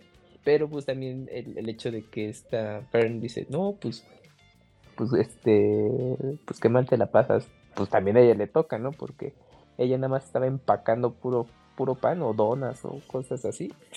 Y pues no, pues le dijeron, no, híjole, híjole, mi pues tienes que también tú entrarle a esto de la etiqueta y pues no le quedó de otra. Entonces ya a la mera hora compartían un poco ese pesar de tener que pues está tomando las clases de, etiqueta, de comportarse, etcétera, y pues eh, se me hizo muy chistoso que Frank quería comer pues los bocadillos y ya no, ya no la dejaban. Entonces, pues, eso es más que nada lo que yo puedo aportar de todo lo que ya han dicho. O sea, el lado cómico que tuvo el, capítulo en general. Ok, ok, muy bien ahí, Camuy. Y es cierto, hubo bastantes detalles cómicos, este, divertidos, este, la escena en que Fern se está cayendo cuando está aprendiendo a bailar, este, la cara que hace Sain cuando se acuerda de la honesta ma, este, cuando, o de la o de la chava mayor como, como lo felicitó, entonces muy buenos apuntes, es cierto, el capítulo es que cuando repito, ¿Perdón? No, no, digo, digo. No, no, Sergio, dale. es que cuando Kamui empezó a hablar de los momentos graciosos, pensé, lo, pensé en el momento en el que Stark se hinca por primera vez. Que está así como, ay, ¿cómo le estoy haciendo? Dice, Ah, sí. no, no te queda. Y, y, o sea, como que tu cerebro entra al, al anterior episodio, donde todo, todo este momento romántico. Y hasta está como, güey, es que estoy muy cansado, ya déjenme en paz. Sí. Y bueno, le damos chance a Adam de, de que nos dé la opinión de- del episodio. Creo, creo inferir por sus tweets que le gustó el episodio. Adelante, Adam. Sí, eh, es de esos episodios que me gustan mucho de Frieren, que son la side quest de la historia principal. Una muy Dragon Quest, estos episodios son muy Dragon Quest. eh, la aldea y el del baile. eh, el hecho de que estén como divididos se hace que se vayan muy rápido los episodios y siempre es bonito tener estos episodios con doble historia. Como que se sienten más rico. Que lo ha estado haciendo mucho Spy Family en esta temporada. Eh, pero en general, quiero pocas cosas que aportar a lo que ya dijeron. Grandioso el Sakuga. Me recordó un poco. Ah, hubo dos Sakugas muy buenos, que es el de la batalla contra la planta y el del baile. El de la planta me recordó un poco a las peleas de Chainsaw Man. Es, fue una grandiosa dirección en lo que hicieron. Y el, disparo así eh, de lado. Grandiosa escena, así como muy emocionante, con todo el humo y las plantas las lianas ahí moviéndose como serpientes. Grandioso. Y el baile eh, se ve que, que no ocupa tanta animación como la otra, pero creo que ocupa muchísimo más. eh, no me imagino estar dibujando al mismo personaje rotar en su propio eje y aparte hay otros personajes detrás en escena, entonces eh, les quedó 10 de 10. eh, muy, muy emotivo, un, un episodio que mezcla todo, acción, slice of life, comedia y un poquito de romance, eh, de los, como de los el, eh, como si exprimieras Frieren, es como generalmente lo que te va a dar. Y eso siempre es, es muy, muy, muy reconfortante ver estos episodios. Ok, ok. Muy bien, ahí de Adam. Y es cierto, hubo bastantes momentos de Sakuga y la animación del baile. También lo mencionó Sergio, lo menciona Adam. Eh, un momento muy bonito. Voy yo rápido con mis apuntes para seguir avanzando. Vi esta semana algunos tweets de mujeres diciendo que algo pasa en Frieren que ponen hombres de mediana edad muy atractivos. Eh, les gustaba el, el, el lord de la, de la, de la aldea donde atacaron los demonios. Este, también el que su hijo había fallecido. Y también este, el del parche, también decían que lo encontraban como muy atractivo. Pero bueno. Eh, me gustó también ver esto que de cierta forma Frieren este eh, si no es este una mamá para, para, para Stark. Luego me gustó esto que Stark y el Lord este, Orden vienen de la misma aldea y por el cabello se reconoce, fue bastante enfático. Me gustó que Lord Orden este, tiene reminiscencias al papá de... Dice Yuyus que la música batalla contra la planta fue muy buena. Sí, Yuyus, tienes toda la razón. De hecho, iba a dar la noticia, iba a dar la gran sorpresa de que ya el soundtrack de la primera temporada o el primer core de Frieren estaba en Spotify, pero revisé y todavía no está disponible para América. No sé si para ustedes esté, pero para mí no. Eh, lo pueden buscar como Ivan Cole, se llama el, el compositor. Para, tal vez para ustedes esté, pero para mí no está. Ivan Cole, E-V-A-N Cole. Ahorita me avisan si está o no. Me gustó, esto va a sonar muy raro, pero me gustó que en el anime queda claro cuando le cambian de vestido a, perdón, a Fern, que Fern es muy delgada. Creo que acaba de morir toda esa teoría y todos sus fan arts. Bueno, no, el fan art no va a morir, pero esa teoría que le ponen siempre como un busto muy grande a Fern y las- cuando la sexualizan. Acá no hay nada de eso, se ve muy delgadita Fern, eh, muy acorde también a su figura. La escena del baile Eso es- no va a detener a los artistas. no, jamás, eso. Más bien puede que lo hagan peor, pero bueno. Por lo menos para los que vemos anime, sí lo vamos a tener ahorita más claro. Eh, la escena de baile es maravillosa. Eh, creo que la escena de baile es una analogía de la relación entre Fern y Stark. Porque Fern comienza con miedo y comienza con desconfianza, pero conforme va viendo que Stark va guiando y cada vez es más varonil y cada vez se mueve mejor, ella confía y termina luego disfrutando mucho el baile. Eh, pienso mucho en aquel anime que yo veíamos de baile, Yu Yuyus, donde se decía que en el baile el hombre es el cuadro y la mujer tiene que ser la pintura. Entonces, este, me llenó mucho la escena de baile, se me hizo muy bonita y vi que mucha gente le gustó. Vi reacciones de youtubers que cuando estaban viendo esa escena gritaban, le gritaban así a la pantalla, Fern, cómetelo, cómete Stark, aprende de Frieren, no cometas sus mismos errores, no lo dejes ir. Yo no mames, la gente esas cosas, pero bueno. Eh, repito, en el manga el baile es solo un panel, es solo una viñeta. Ah, sí, sí, sí. Entonces, Madhouse acá hizo algo enorme. Y así como voy a... Uy, no, casi un spoiler. Uh, perdón. este, un trabajo enorme y le dio muy bonito el detalle.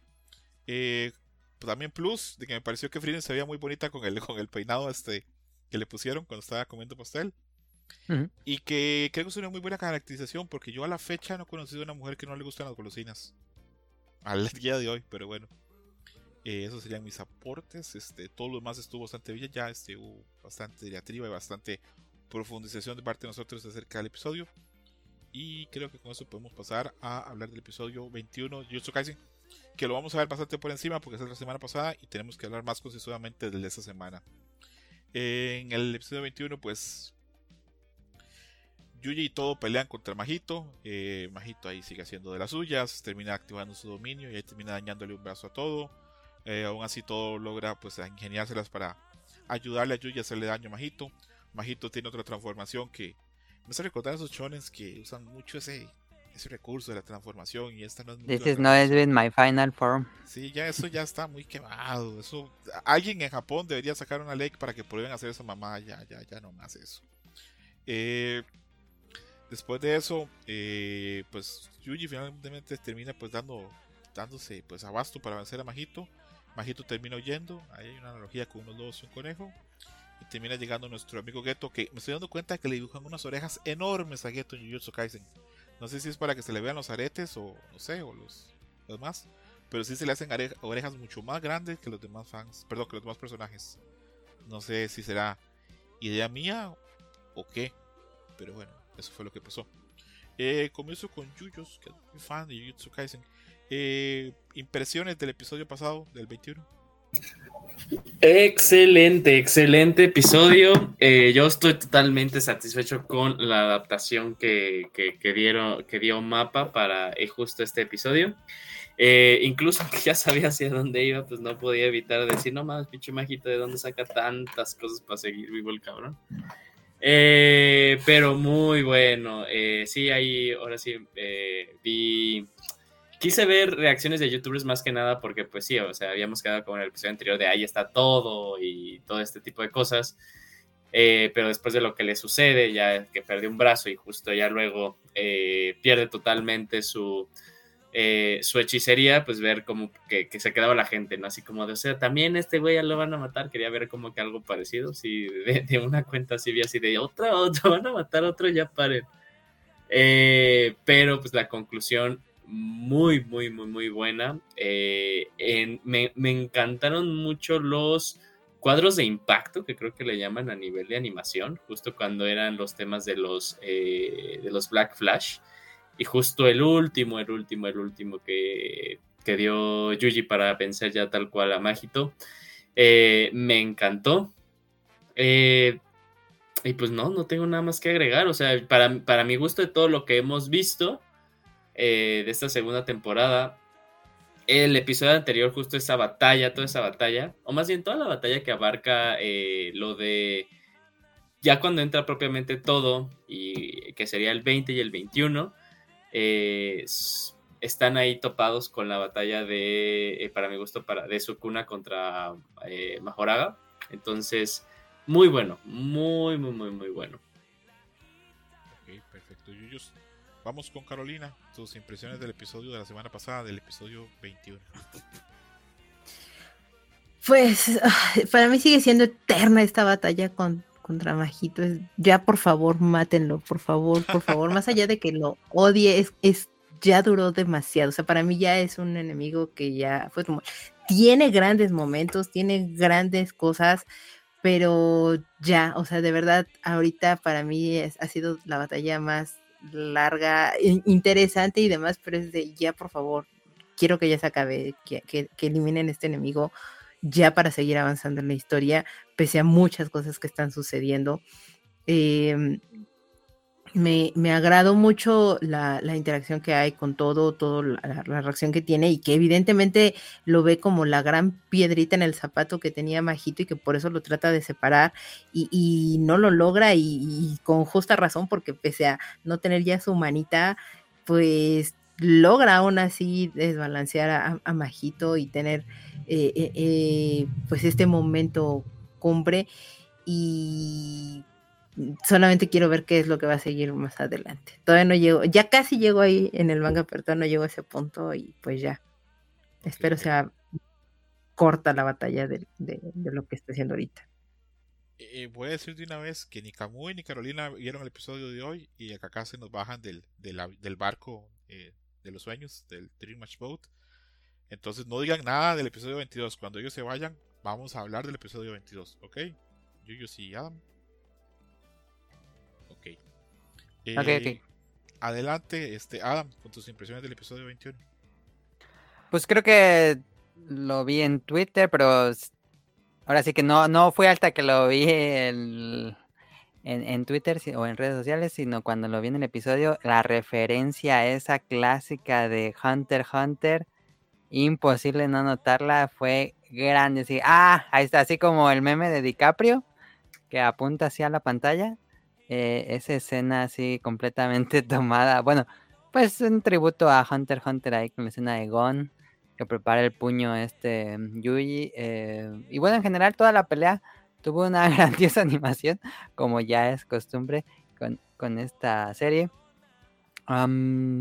grandioso el momento en que todo eh, pues engaña a Majito y vemos, descubrimos de manera triste que pierde el poder, pero fue muy por su personalidad fue, fue muy divertido. Em, y bueno, hay, varias también referencias a otras. Estuve viendo como un hilo de Twitter, pero hay otras que no son necesariamente de este episodio, pero esa referencia a Hunter Hunter es con lo que me quedo.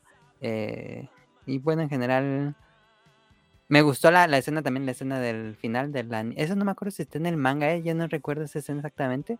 De la nieve y del conejo y del lobo. Sí, sí está. Sí está. Sí, porque de repente dije, ay, sí, sí, no me acordaba. Este, pero en general, sí, estuvo, estuvo padre, por fin eh, tenemos, yo dije, ay, la pila de la transformación de Majito, yo dije, va a ser todo el episodio, va a ser eso, pero no, duró unos cuantos minutos y regresó a su forma normal, entonces eh, no tengo muchos problemas con que ten, cambien de formas.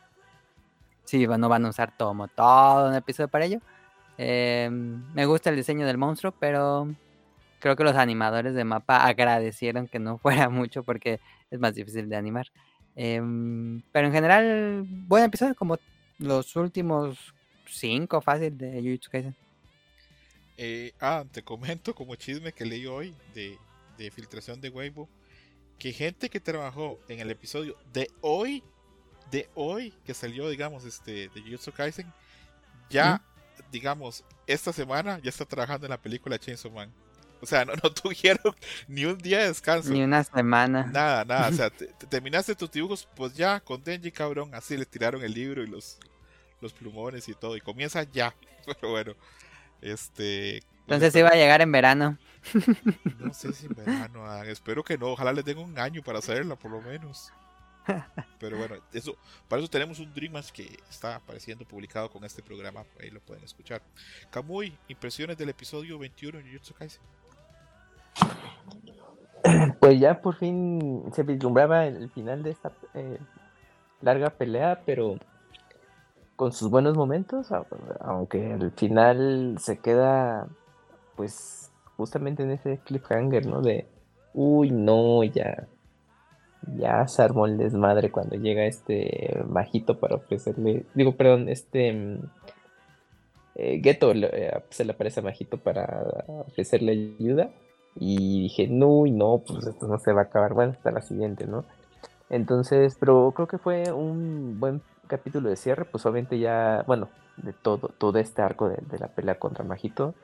Eh, todo pues eh, tiene ahí un momento muy, muy gracioso de, bueno, entre su lucidez que empieza a fantasear con esta chica que es su idol favorita y todo esto y pues está en el combate pues dentro de la tensión, pues estuvo, fue algo ahí chistoso que ocurrió. Y pues también de cómo eh, todo cuando ya piensas que pues, ya dio todo, pues no, todavía llega y pues apoya un poco más a Itadori para justamente le dé ese remate, ¿no? A Majito. Y pues nada, pues obviamente ya con el capítulo de esta semana, pues bueno, pues es ver justamente lo que continúa. Pero en general me pareció muy bueno y bueno, sí coincido también con lo que dice eh, Mika porque aunque bueno, pues en el manga el ritmo es muy diferente de todo esto, pues en, en ahorita la adaptación, pues hacen, bueno, en lo personal sí la he sentido un poquito co- colgada y todo esto de esta pelea. Entiendo que pues es un momento muy clave eh, dentro de la serie y, pero no sé, bueno, sí dije, pues, sí duró demasiado, ¿no? Pero bueno, en general lo que está en el manga pues es lo que estamos viendo, ¿no? Entonces, pero bueno, ya por fin es- este, este arco ya está mm, cerrando, digamos, por el momento, entonces, bueno, pues ya será cosa de ver el capítulo de esta semana y pues bueno, pues ya luego ya comentarles, pero de momento bien, me gustó todo este y justamente lo, eh, bueno, también eh, como mención especial, pues esta mm, pues referencia que tiene, ¿no? De, de que la presa está huyendo de pues del cazador, ¿no? Entonces, que pues bueno, Majito pues ya se vuelve ahí la presa porque tiene este temor ante Itadori de pues hasta aquí llegó, ¿no? Pero a pesar de que hizo todo, bueno, pues explotó al máximo todo el poder y ni así pudo, pues ya se sentía totalmente derrotado. Y pues, bueno, ya cuando por fin ya, iba a darle ese remate, pues no, pues, no ocurrió ese asunto. Pero bien, me gustó en general pues, ya cómo iba resolviéndose todo esto para que ya terminara. Ok, gracias a Kamui con los detalles y con la apreciación. Eh, coincido con Kamui, yo me subo a Kamui. Lo mejor del episodio para mí es el momento que cae este collar, este que tenía este todo con unas figuritas ahí con la foto tanto de, de Takada, su idol favorito, y la foto de, de Yuji. Vi que mucha gente le, causó gracia y otra gente la conmovió que tuviera las, la figura ahí, o la foto, perdón, de su Kuroda. Y eh, repito, episodio que estuvo bien. Este también lo que dijo Adam, esto de el sacrificio que hace él para hacer la finta para que Majito se equivoque y golpea así su muñón y sale sangre y todo. Pues sí, muy, muy, muy aportador este todo y un gran, gran, gran personaje. Eh, durante la semana vi un cuadro de información de todo que le preguntaron a, a Gege Akutami que pues qué pasó con todo después del arco de Shibuya. No sé si decirlo o no. Cuenta como spoilers eh, o no. ¿Lo digo? ¿Qué dicen ustedes? No, ¿No? Mm, no. Esto no aparece en el manga. O sea, Carolina. Está, sí, sí, sí, no, no, pero a ver, es que solo es como referencia de que, de, de algo que sí manejó mucho Jujutsu Kaisen desde el inicio, que dice, que hace la referencia de que el cuerpo y el alma son el mismo. Y ya con eso. O si quieren ahorita que, que, que Kamui este, y Carolina ah, este, este, se, se nos bajan este, tristemente del, del barco, lo comento porque yo lo vi y pensé, "Mm, sería interesante hablarlo en el programa. Eh, Kamui y Carolina se nos bajan acá, ¿verdad? Entonces, Sí, ya lo que Sí. sigue, pues pues sí. bueno, yo tengo la referencia del manga, pero la verdad es que yo voy recordando también ya conforme veo el capítulo, entonces Ah, bueno, es cierto, Kamui. no, va a, estar, va a ser muy vago lo que les diga. Ok, ok, está bien, está bien. Y Carolina no le Entonces, queremos no, mejor, spoilear nada. mejor, No, yo sí. mejor este. Ajá, y- Muchas gracias. Los escucho cuando llegue al manga y, o cuando vea el capítulo. Ok, ok, ningún problema. Lo con que eso. pase primero de las dos cosas. Un abrazo bien grande. Ah, bueno, pero sí aprovecho, bueno, pero no más, bueno, antes de, de retirarme, sí aprovecho para la pregunta. Ya con, con la siguiente, bueno, el capítulo de esta semana ya se termina o todavía sigue un rato más Jujutsu Kaisen porque ahí sí no, no lo tengo muy claro. Falta Falta el de esta más. semana y el otro. Ah, entonces le faltan, bueno, Dos. uno más. Te faltan ver dos, sí, te Sí, faltan ver dos. El que vamos a hablar ahorita es el 22 y falta el 23. Ujú. ¿Qué? Y ya con, ya ahí termina la temporada. Ok. ¿No van a ser Temporada. 24? No, 23. Ok, ok. Eh, de hecho, Ah, bueno. para el otro episodio, sin hacer spoilers, yo creo que con un episodio alcanza y basta para contar lo que pasa y para dejarlo así con un cliffhanger muy sabroso para la temporada 3 que llegará en... Sabe Dios cuándo, pero bueno. ¿En dos años? Ojalá, pues, yo sé que es muy cruel porque todos somos fans de Jujutsu Kaisen y queremos ver más, pero esa gente no, es inhumano que hagan una temporada de esas cada año. Entonces, Sí, sobre todo porque queda en un punto, bueno, están desarrollando un punto muy alto en general de la historia, entonces sí es como de, pues dos años, bueno, más o menos, espera, pues ni modo, pero es que ya es lo que hemos platicado, de que ahorita Mapa está con las manos bien ocupadas, entonces, y ahorita lo que acabas de decir, ¿no? Que prácticamente terminaron ya Jujutsu y parte del equipo es de, no, chavos, pues ya te, ya pónganse a trabajar en esto, entonces, sí, no inventes, pues, Ya tuvieron sus cinco segundos de descanso a lo que sigue. Ni- Sí, ni y aparte Mapa descanso. tiene proyectos. Y, y Mapa tiene varios proyectos el siguiente año, sí. No, yo creo que ahorita sí un break con Jujutsu. O sea, Sí. pues más que nada, no porque quisieran, sino porque es de, güey, ahorita ya tenemos la agenda ocupada para meter Jujutsu. Por piedad, por piedad. Ahí tienen este. a- a- El programa pasado, en el Dream Watch 118, hablamos de todo lo que tiene mapa en, en fila. Y es Ujú. inhumano. Por eso es que cuando salen los episodios, aparecen decenas de animadores de un montón de países diciendo: Yo trabajé en ese episodio, muchas gracias a Mapa por participar. Sven de Noruega, muchas gracias por participar. Este, Joao de Portugal, muchas gracias por dejarme participar. eh, de. Estados Unidos, de, acá. de todo el mundo está gente aportando porque es que es inmanejable la cantidad de trabajo. Entonces, make sense, make sense que tengan una pausa y, aunque suene así horrible, por mí que la otra el año solo hagan el, bueno, el de, que sacan nada más el de béisbol y la película de Reese, que Yigoguraku se espere otro año más incluso porque es que es, es demasiado, es demasiado, pobre gente de mapa. Pero bueno, un abrazo bien, bien Bueno. grande a Carolina y a Camuy. Y antes de que se vayan, acá lo tengo en, el en mi script, en el de ustedes no, pero lo tengo en el script puesto. Camuy, ¿cuál es tu X-Men favorito? ¿Cuál es mi X-Men favorito? Ajá. Ah, ya, ya. Uy, mi X-Men favorito. Ok, el de Carlos Mm, Gambito. no, Ok. es, es, es esta. Rogue.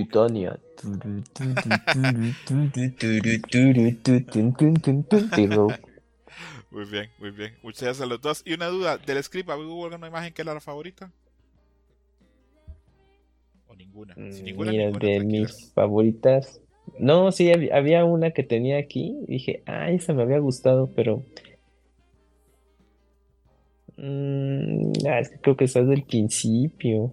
No importa, Es que sí había una que dije, A, ah, mí no me desagradaron lo, el cosplay de, de Mei Mei. Quiero saber qué pasa con ella también. Estoy preocupada por ella.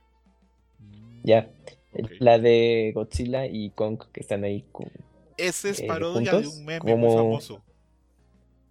Mm, El reportero, ¿no? Que le pregunta es- a dos es- enamorados. Exactamente lo que dice Adam. Ese es un Ah, meme que pasó en. Japón, de que llegan, le preguntan a una pareja que qué piensan del, del día nevado.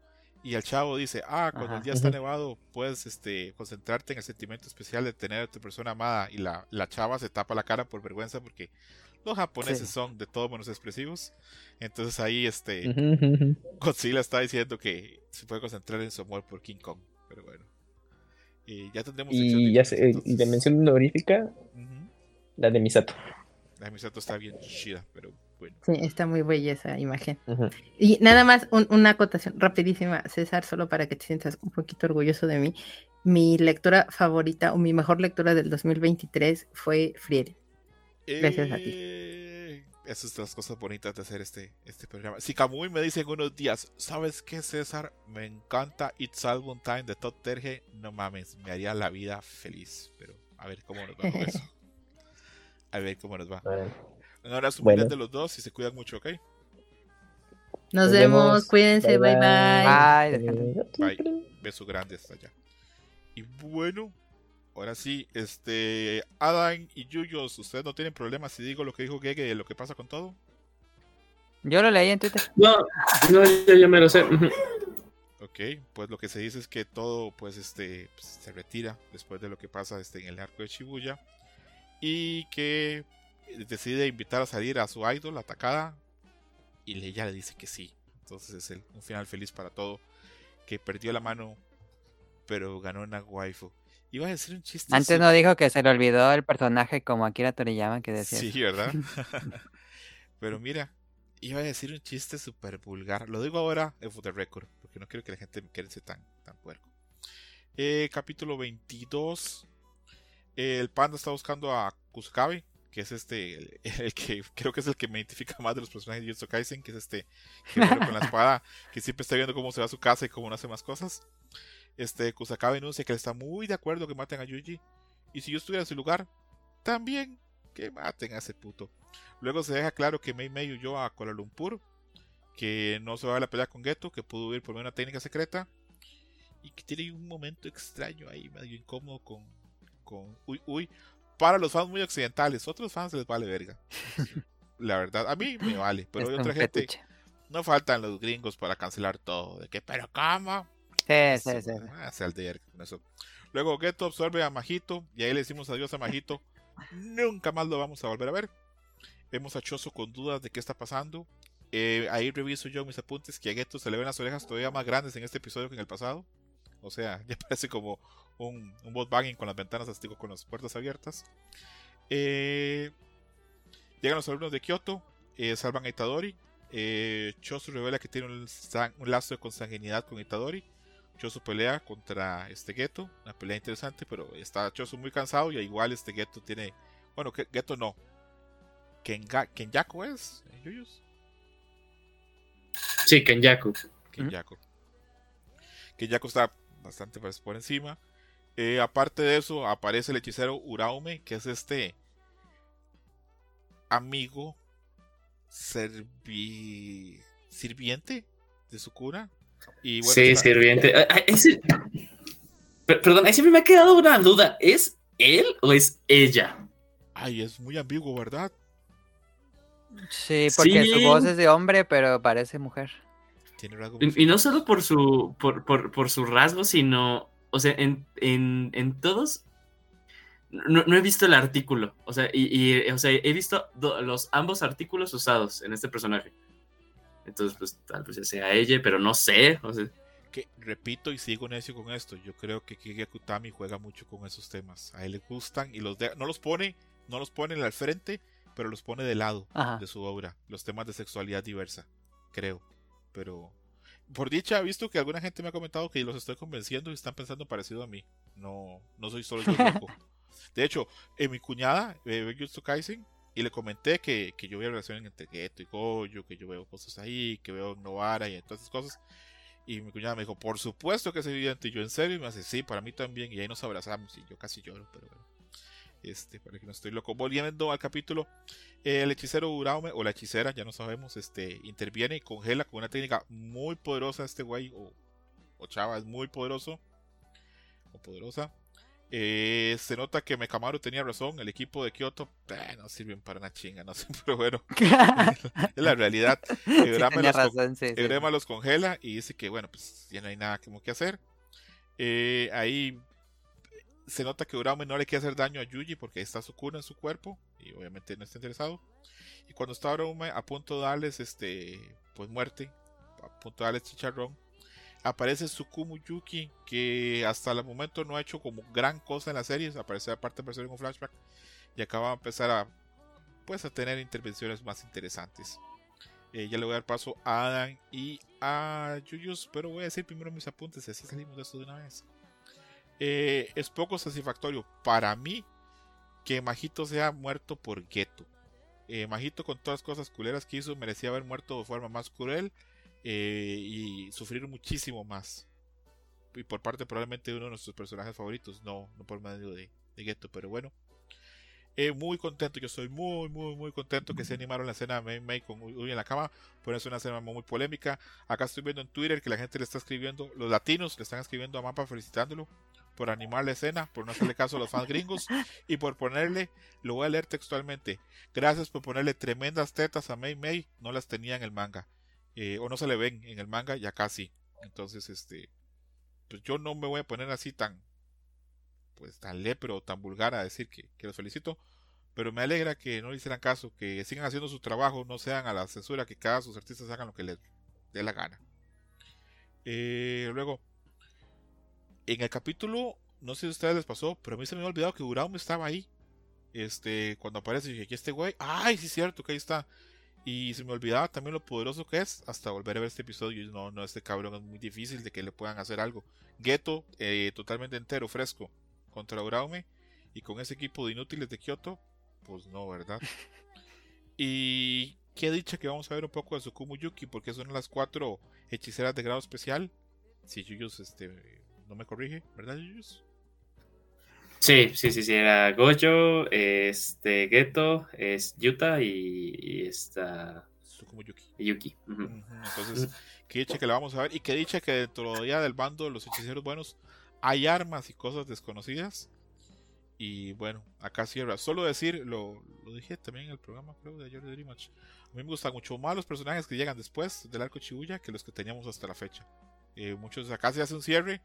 Gege cierra, cierra muchos personajitos, ahí los va dejando como de lado. Ya luego no salen, pero ni ni de broma. Y creo que es lo mejor porque los que llegan están más chidos, a mi gusto. Comienzo con Yuyos. Eh, cuéntanos tus impresiones y al final quiero que me digas cuál es tu tipo de mujer, que es lo que pregunta Tsukumuyoki. Adelante, Yuyos. Eh, fíjate que tienes mucha razón en eso que tú comentas de que este eh, Majito debería de haber tenido un final más satisfactorio para nosotros eh, espectadores y también para el lado de los buenos, entre comillas. Pero pues que la verdad no se tiente el corazón, o sea, la neta sí luego es muy, muy, muy, muy cabrón y como que sí, este, luego se va como al peor de los casos, entonces pues en este caso no, no fue ninguno, igual a mí también incluso verlo medio, medio coraje. Eh, cosas padres, o sea, en, en la película habíamos visto, bueno, hablan acerca de las técnicas máximas, que comentan que son las técnicas más poderosas dentro de la hechicería. Y entonces pues ya tenemos como que dos puntos cúspide de, eh, de todo esto, de- del esquema de, de pelea de Jujutsu Kaisen, ¿no? Uno es la extensión de dominio y, lo- y el otro son las técnicas máximas. Eh, y lo padre fue que pues, ya habíamos visto justo la técnica máxima de Suguru Geto en la película de Jujutsu Kaisen Zero, este, Maximum Musumaki, y aquí la volvemos a ver, pero me encantó la animación que ahora le pusieron, más experimental que cuando fue la película, como hemos visto. Eh, y de ahí eh, en fuera, eh, incluso pues también muy, muy gracioso ahí la interacción de, de Choso con, eh, con Yuji cuando le dice, este, ah, entonces supongo que eres aliado, y le hace, no, no, no soy aliado, soy tu hermano, ¿no? Eh, ahí es una dinámica muy, muy chistosa, o sea, como que humor dentro de ya, de seguro todos los que están viendo así de no mames, ya, pues, pues no, no tienen ni una los buenos, o sea, han perdido demasiado. Eh, buen, buen episodio, igual yo estuve sorprendido de, de lo, de la escena de, de la cama con Uy Uy May, May. Eh, sí, también estoy de acuerdo de que sí le pusieron. De hecho, justo estoy viendo ahorita un tweet que ponen este. Que justo dijeron así de no, súper fieles y pusieron el panel de, de esta Mei Mei en la cama y al lado el comparativo de cómo lo hicieron en el anime y pues dos claras diferencias más bien. Eh, y eh, lo de lo de Yuki, pues qué bueno que regre- bueno, que más bien eh, justo cuando terminó el, el arco del pasado de Goyo, pues nos quedamos de, ahí está chava qué, pero pues ya regresa mínimo, ya lo ubicamos, sabemos que es una hechicera de grado especial, como tú bien comentas. Entonces, pues ahí como que poniendo más piecitas en este tablero de ajedrez que, que, va, que, que está empezando a hacer este, eh, bueno, como decir, que está planteando la historia. Eh, para de ahí, pues, qué es lo que viene después de todo este accidente, que ya tal cual yo creo que la gente que, se quedaba de, ay, ¿por qué se le llama el accidente de, Shibu- de Shibuya ya que está terminando? Pues incluso, o sea, el opening cambió en una parte, ya sale pues, toda la ciudad destruida, el hoyo tal cual que, se, que, que generó su cuna. Pues, ¿qué, ¿qué va a pasar después, no? Para que este, también tanta explicación de, de Kenyaku, ya todo viene. Eh, y fue muy, muy, muy, muy, muy buen episodio, lo, lo disfruté. Creo que he disfrutado todos los de Jujutsu Kaisen. Qué chido. Eh, y nada, no, no tengo más que agregar. Ok, muchas gracias, Yuyus, por tus apuntes. Y aparte, no sé cómo haces, cabrón, pero a estas horas yo estoy así como apagándome, así, bo, bo, bo, y tú estás lleno de energía. Te lo envidio. Ese es el ejercicio. O, o Jesucristo, no sé qué te da el poder, pero ojalá yo pudiera tener un poco de eso. Adam, impresiones de este episodio.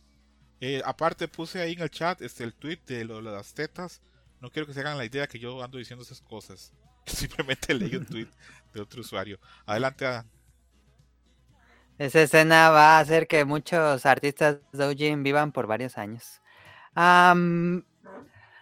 Gran episodio. eh, hubo unas escenas de pelea cuando este, bueno, cuando este Geto, bueno, este otro nombre, pero bueno, le vamos a decir Geto, este tiene, hace las maldiciones y todo eso, que me, recordó mucho a Mob Psycho con estos colores como neón, azules, rosas y toda la, animación así por toda la pantalla como borboteando el poder, eh, grandioso. em, pues coincido y reitero el hecho de que la gran decepción de este grandioso arco es esa final de la pelea con Ajito. Sí, es como muy decepcionante después de tanto que duró la pelea en el manga y en el anime. No se siente pesada, siento yo, pero el hecho de que no tenga un final como satisfactorio, no importa quién lo mate, pero que alguien lo mate, pero la forma en que se va, pues es como muy muy poco satisfactoria, como dijo César. No, no sentiste que todo lo que hicieron los personajes en todo ese tiempo, todo lo que sufrieron, todo lo que hizo Majito, pues se vuelve como una gelatina y luego se lo traga. Así como que, ¿qué? Cuando leí el manga fue muy decepcionante y ahora que lo veo en el anime, eh, no, fue muy bien. Y tampoco sentí como, como que Majito sufrió mucho. Eh, pero bueno, este que se le va a hacer. Eh, pues nada más queda al final. Eh, está padre que regrese esta chica, pero pues bueno, ya sabemos qué va a pasar al que leyeron el manga. Em, pues se, se va. Ah, ¿el, el- el manga ya llegó ahí? ¿En México? Mm, En México, no, en México vamos al 23.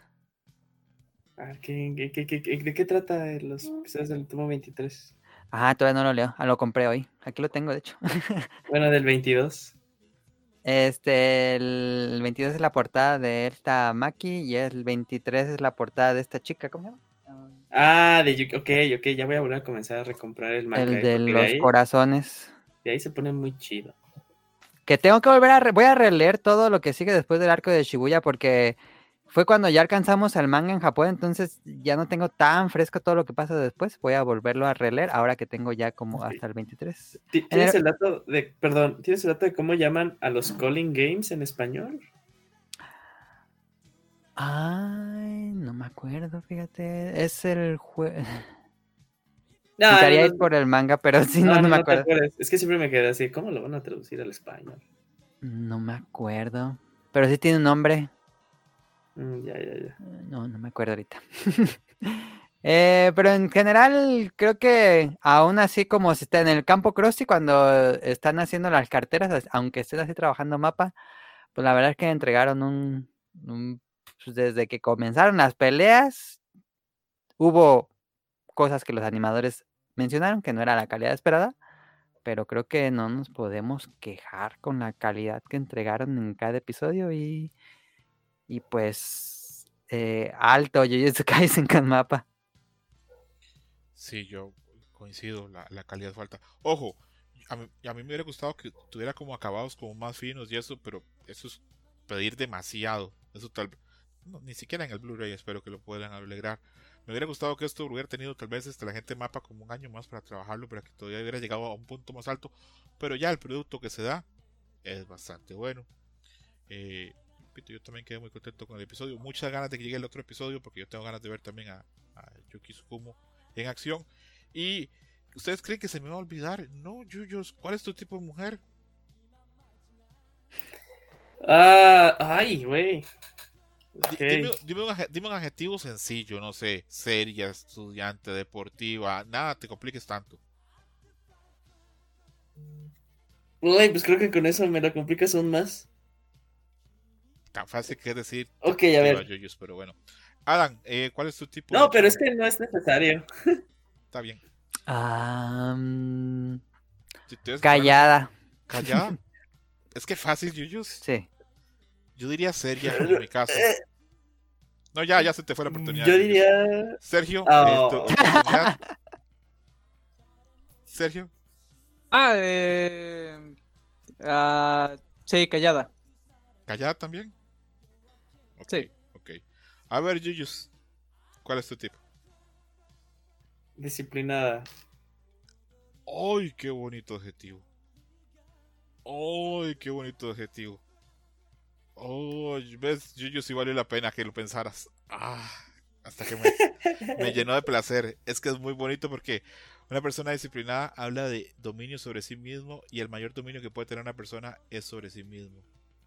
Ay, Yuyus, ¿cómo se nota? ¿Has hecho artes marciales, Yuyus? No, pero siempre he querido. Bueno, era, cuando era chiquito, pero no, o sea, la verdad no cuenta. Fueron dos años que ni me acuerdo. Deberías hacerlo, Yuyus. Yo creo que tienes las condiciones para ganar control y para poder este, ser un, un buen practicante. Entonces, Adam y Sí, Sergio he sin querido encontrar. Sí, he querido encontrar como clases de jiu-jitsu cerca de donde vivo, pero no hay. Que yo llevé este año clases de jiu-jitsu varios meses, pero después de que tuve, ¿se acuerdan? Este, que tuve un, no sé ni qué fue, ese lapsus de un dolor espantoso en la espalda. eh, no- Evento canónico. evento canónico, que no mames, este, cambió mi vida, cambió mi vida para mal, la verdad, este, después de eso pasé con mucho miedo. Eh, cuando estaba en Nueva York, pasaba pánico pensando que me diera eso, y en cuanto me podía salir un seguro privado en Estados Unidos ayudándome con eso. Entonces, este, cambió mi vida para peores, amigos, la verdad, eso. Y me dejé de hacer las clases de Jiu-Jitsu pensando que pudiera hacer algo relacionado a eso. Pero bueno. A- ahorita que, Adam utilizó lo de evento canónico, pero nosotros sabemos la referencia. ¿Ustedes creen que todas las personas que utilizan esa referencia La sí vieron sepan de dónde viene? Ay, yo Pues, no sé, porque pensaría que sí. yo hay días que creo que le quiero dar a la gente más crédito del que yo creo que debería tener. En el programa de Adam de las aventuras del podcast beta en Japón, Adam dice que la gente cree que Japón y China y Corea son el mismo país. Y yo dije, ay, no, ¿cómo vergas van a pensar eso? Y luego pensé, pues sí hay gente que cree eso. Un montón de gente. Sí, a priori uno dice, no, no, no, nadie puede ser tan estúpido. Y luego pues, no, sí, sí, sí hay gente que cree eso. Fijo hay gente que cree eso. Entonces, este, nunca hay que subestimar. Este, siempre hay gente tonta. Y, y siempre son más. Las- los tontos siempre son más. Por eso la democracia no funciona. Eh, muy contentos con, pero ojo, la gente que dice, entonces, ¿qué quieres? No, no sabría qué funciona, chavos. No sé. Sé que lo que tenemos ahorita no sirve, pero no sé cuál sería la alternativa. No voy a fingir. Eh, episodio 22 estuvo bien verga. Me gustó mucho más que episodios pasados. Y, y bueno, ese, repito, es que fue muy completo. Salieron un montón de más de personajes. Este, e ilus- hicieron la escena May May que, repito, yo estoy muy en contra de la, de la censura de los materiales japoneses o asiáticos por fans este, occidentales. Eh, entonces, pues, eh, un episodio que me gustó mucho. Y vamos cerrando acá como con esto. Hacemos la dinámica de las imágenes. Damos el anuncio que Kamui me pasó por Twitter. Y nos vamos cada uno a su casa a pensar en lo que hicimos. Eh, Adam, ¿entra a concursar el GIF o te parece estúpido? No entra porque es demasiado poderoso y ni todas las imágenes juntas podrían derrotar al GIF. Bueno, está bien, está bien. Estoy de Eh, acuerdo. Vienen tres imágenes de los personajes de Frieden, de los principales del party, como tipo como de hip hop, no sé, o como tipo como de, sé, como tipo como de fashion. Ahora, que a mí me producen sentimientos encontrados. Veo cosas en ellos que digo, están bien verga, y otras cosas que digo, "Mm, no sé, pero bueno, por eso las puse para que hablemos. Amigo Sergio, ¿cuánto le damos de 1 a 10 a esta serie de imágenes? Eh, creo que eh, 8.5. Ok, a ti te, te gustaron. Eh, adelante, Yuyus. ¿Cuánto le damos? Ah, yo creo que el mejor es el de Frieden. Al de Frieden le doy un 9 y, a- y al de y al de Stark les doy un, un 8.5. Ok, ok. Este que viene va a estar interesante. ¿Cuánto le da Adam a estas imágenes? Un 8. eh, la técnica es bonita, eh, está bien hecha. No me gusta el rostro, como que los rostros no, no concuerdan con las personalidades de los personajes. Pero la técnica en general funciona. Te entiendo. ¿Pero no crees que era el sentido? La cara sí, que fea como Smook. sí. Ajá, justo, justo por eso el, el, el, de, el de Frieden me gustó mucho, o sea, porque yo creo que está muy bien logrado porque aparte es totalmente diferente al, al personaje. Eh, los demás no sé, no, no me gustaron, la A, mí, les soy sincero, me encanta. Los colores me gustan, me gusta el diseño de la ropa. Hay algo que no me cierra, pero hay cosas que me gustan mucho. Pero bueno, quedamos este. ¿Cuánto, cuánto le dio Adam de 1 a 10, perdón? 8. A los Ocho. 3. Ok, 8.5 de parte de Yuyus y, y Sergio. y Adam les un 8. Seguimos bajando y bajando y bajando más hasta llegar a la imagen de la, La de tercera Asuka, ¿no? la imagen de la tercera niña elegida. Esa imagen, antes de que den la su calificación, tiene unos detalles que son así, ¡mua! beso de chef. Si se fijan en el collar de azúcar, es el ángel que la derrota, que le hace daño este, a nivel este, eh, cerebral. No sé si se acuerdan de ese episodio. Y también los aretes tienen referencia a otros ángeles. Entonces, para que lo tomen en cuenta. ¿Cuánto le damos, Sergio, a esa imagen de la tercera niña elegida? 9. ¿Cuánto le da Yuyitos? Verga, güey. O estoy muy ciego o no veo las figuras. Ok, pero bueno, independientemente, nueve también. Ok, eh, eh, ¿Tú sí las ves, Adam? Sí, sí veo, bueno, el ángel que le ataca en eh, desde el espacio, pero las de las orejas me cuesta trabajo encontrar la forma. ¿Uno es el que es el rombo? De pura casualidad. No Creo sé. que sí. Creo que sí. Eh, Ay, tampoco sabes cuáles son, César. ¿Cuáles? ¿Los de las orejas? Ajá. Los de las orejas no. Honestamente no. Creo que es un detalle. El del pecho sí sé cuál es. El del collar sí sé cuál es. La, Es el que tiene los brazos que luego la se de las orejas así era como- la- No, el de las orejas no. Creo que son una referencia, pero no. El del collar sí. El del collar sí sé cuál es y Ya, es como muy básico. Es este, este, el que tiene los brazos que son como, como tipo como de cosas que luego cortan, que se hacen así como, como líquidas y luego metal. Y es el que termina pues este, inutilizando el EVA 02, pero ese es otro programa, yo creo. Eh, ¿Cuánto le dio este mi amigo Adam? Yo le doy un 10, está muy bonita el trazo, como muy rápido y el trazo cambia de negro a gris, a marrones, rojos, eh, junto con los colores de la paleta de colores, entonces le quedó muy bien. Me encanta la expresión, se siente muy fresca esta, esta imagen, pero bueno. Seguimos avanzando. A ver, a ver, a ver. Tenemos una imagen de donde está la princesa Zelda durmiendo con esta chica Gerudo, que nunca me acuerdo el nombre. ¿Cuánto le damos, Sergio? Urbosa. Eh, 9.5. ¿Cuánto le da Yuyos? Le voy a dar un 9.5. Cuando le estaba dando scroll al inicio pensaba que nada más era Urbosa, pero ahorita que ya nos estamos deteniendo dije, ay, ahí está Zelda, güey. No lo había visto al inicio. ¿Cuánto le da Adam? Un 10, me gustó muchísimo la técnica de colores, en los cálidos y los contrastes con azules y los blancos casi verdes. Muy bonito, muy bonito. el- por el mero trabajo de color me encantó. Ok. Miren la imagen tal vez con menos técnica y con menos detalle de, de todo el script, pero pienso que es muy divertida. ¿Cuánto le damos, este amigo Sergio, a la imagen de, Fe- de Fern decepcionada con el desempeño de Stark? 9. ¿Cuánto le da Yuyos? Ey, estas imágenes duelen. En 8. Hay que entender que también son dos chavitos, este, poco a poco va mejorando todas esas cosas. ¿Cuánto le damos a Adam? Yo pensé que era referencia a Mushoku Tensei. ¿No es ese capítulo donde no puede? Pues Hoy podría ser. podría ser, pero creo que las posiciones y las poses eran muy distintas, pero bueno. Yo pensé que era eso. Sí, un, un 8. Ok, bastante alto para lo malo que está el dibujo. Me gustó que se rieran por lo menos con la imagen. o Eso quiero creer. Luego, la referencia al meme eh, de Godzilla y Kong. ¿Cuánto le damos, Yuyos? 10. ¿Cuánto le da Sergio? 9. ¿Cuánto le da? Tú que si tú tienes la, la- la referencia. Eh, sí, también un 9. Eh, está, está divertido. Está interesante que la gente asumiría que Godzilla sería el hombre de la relación, pero bueno. Luego tenemos una imagen donde está Asuka y la Maki y no sé qué diablos, ilustros, no sé qué diablos, este, están ahí este, flotando en el espacio. Eh, ¿Cuánto le damos, Sergio? 8. Este sí es totalmente del, del reveal. ¿Cuánto le damos, Yuyos?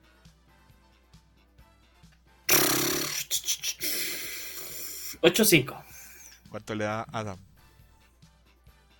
Un 9 es este ilustrador que hace las figuras Bishoyo de Kotobukiya. Y sí, me gustó, me gustó el- la pose tal cual anatómicamente le quedó muy bien. Ok. Luego vamos a juzgar la portada del disco Todd.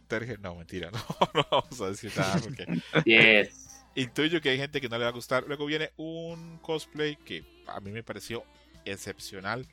Pero bueno, ustedes siempre encuentran formas de, de no. No, a Mairani. ¿Perdón? A Mairani es la que siempre encuentra formas de, de, de- de cómo bajarle así al, a los cosplays. Bueno, sí, este. Es Yuri de Street Fighter 4, 5 y 6. Este, repito, me parece un cosplay buenísimo. Tanto como por este lo fidedigno que está la ropa, la peluca, como por, no querer negarlo, como por el fenotipo de la chava que le permite interpretar el papel totalmente. Entonces, este, comienzo con Sergio, ¿cuánto le damos? Mm, 10, y eso nos está escuchando. Eh, le voy a mandar este esto porque Hershey's ahorita puso una algo ahí que, que ahorita voy a comentar, pero bueno. Eh, ¿Cuánto le da Yuyus? Eh, espérame, necesito una imagen de Yuri porque creo que no me he dado cuenta de una cosa. Será su ropa de Street Fighter 4, ¿verdad? Ajá. Eh... Verga, güey. No me he dado cuenta. 10. ¿Cuánto le da Adam a ese cosplay? Este, es de esos cosplay que confunden porque dices, ¿dónde está el pezón? Pero, este, sí, un 10 a las dos. La, segunda foto me gusta más. Probablemente se lo borren, ¿verdad? Con edición para que pues Sí, pueda se nota, se nota en la primera imagen, se nota el photoshopazo de ahí, el, el pincel, pero sí me confundió, pensé que la ropa era como una malla o algo así.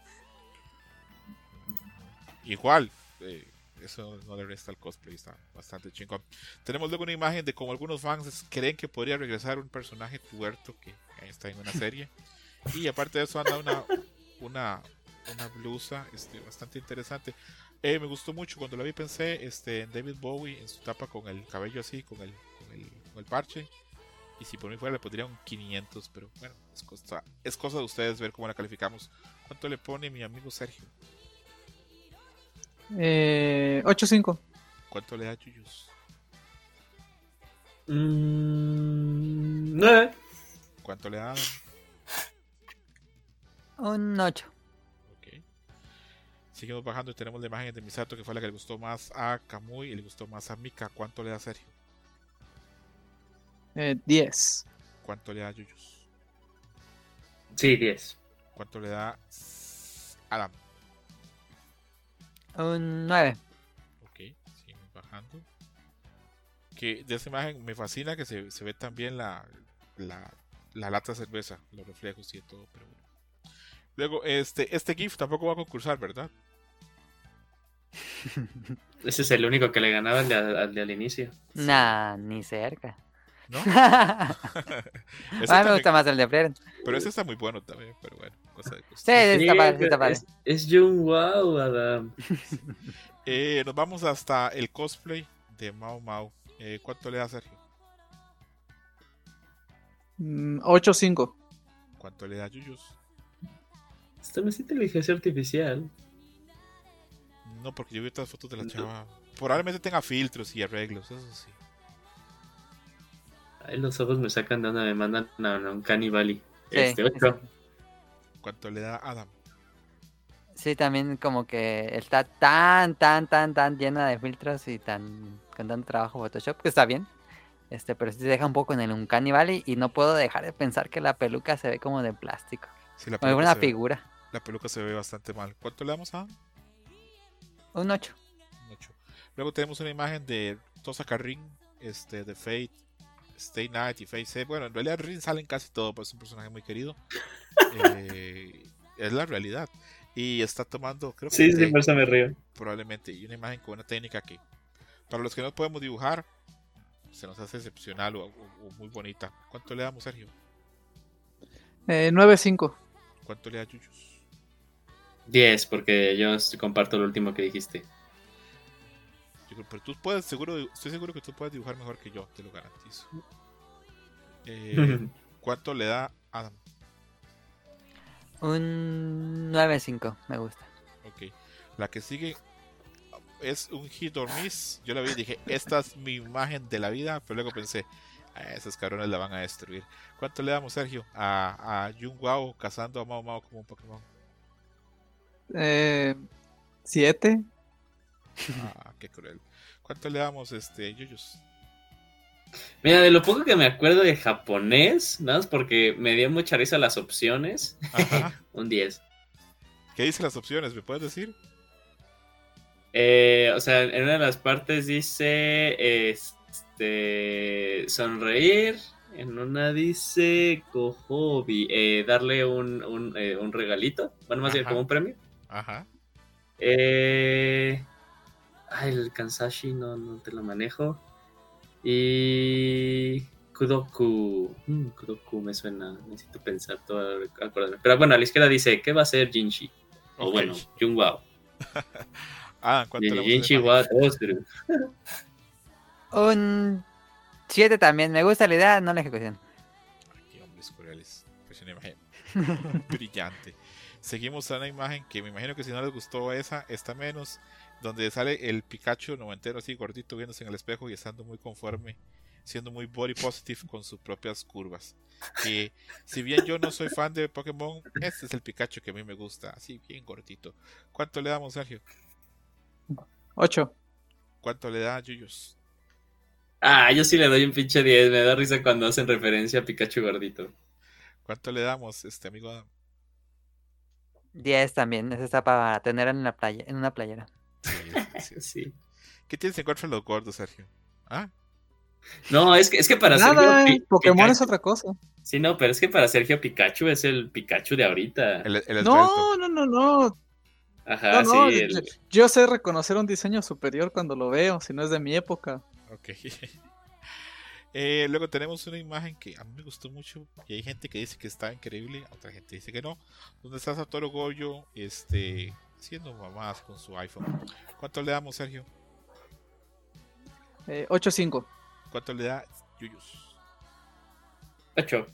¿Cuánto le da Adam? Sí, 8. está padre, como yo creo que va a ser un, fue un experimento para calentar la mano de unos media hora, lo mucho, yo creo. Pero está padre el resultado. Ok, ok. Seguimos bajando y tenemos una ilustración de la viuda blanca con la máscara de Iron Man.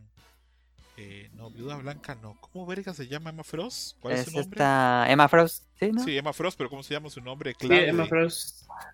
pero tienen un nombre, no es como No White, White Witch o algo así, ¿no?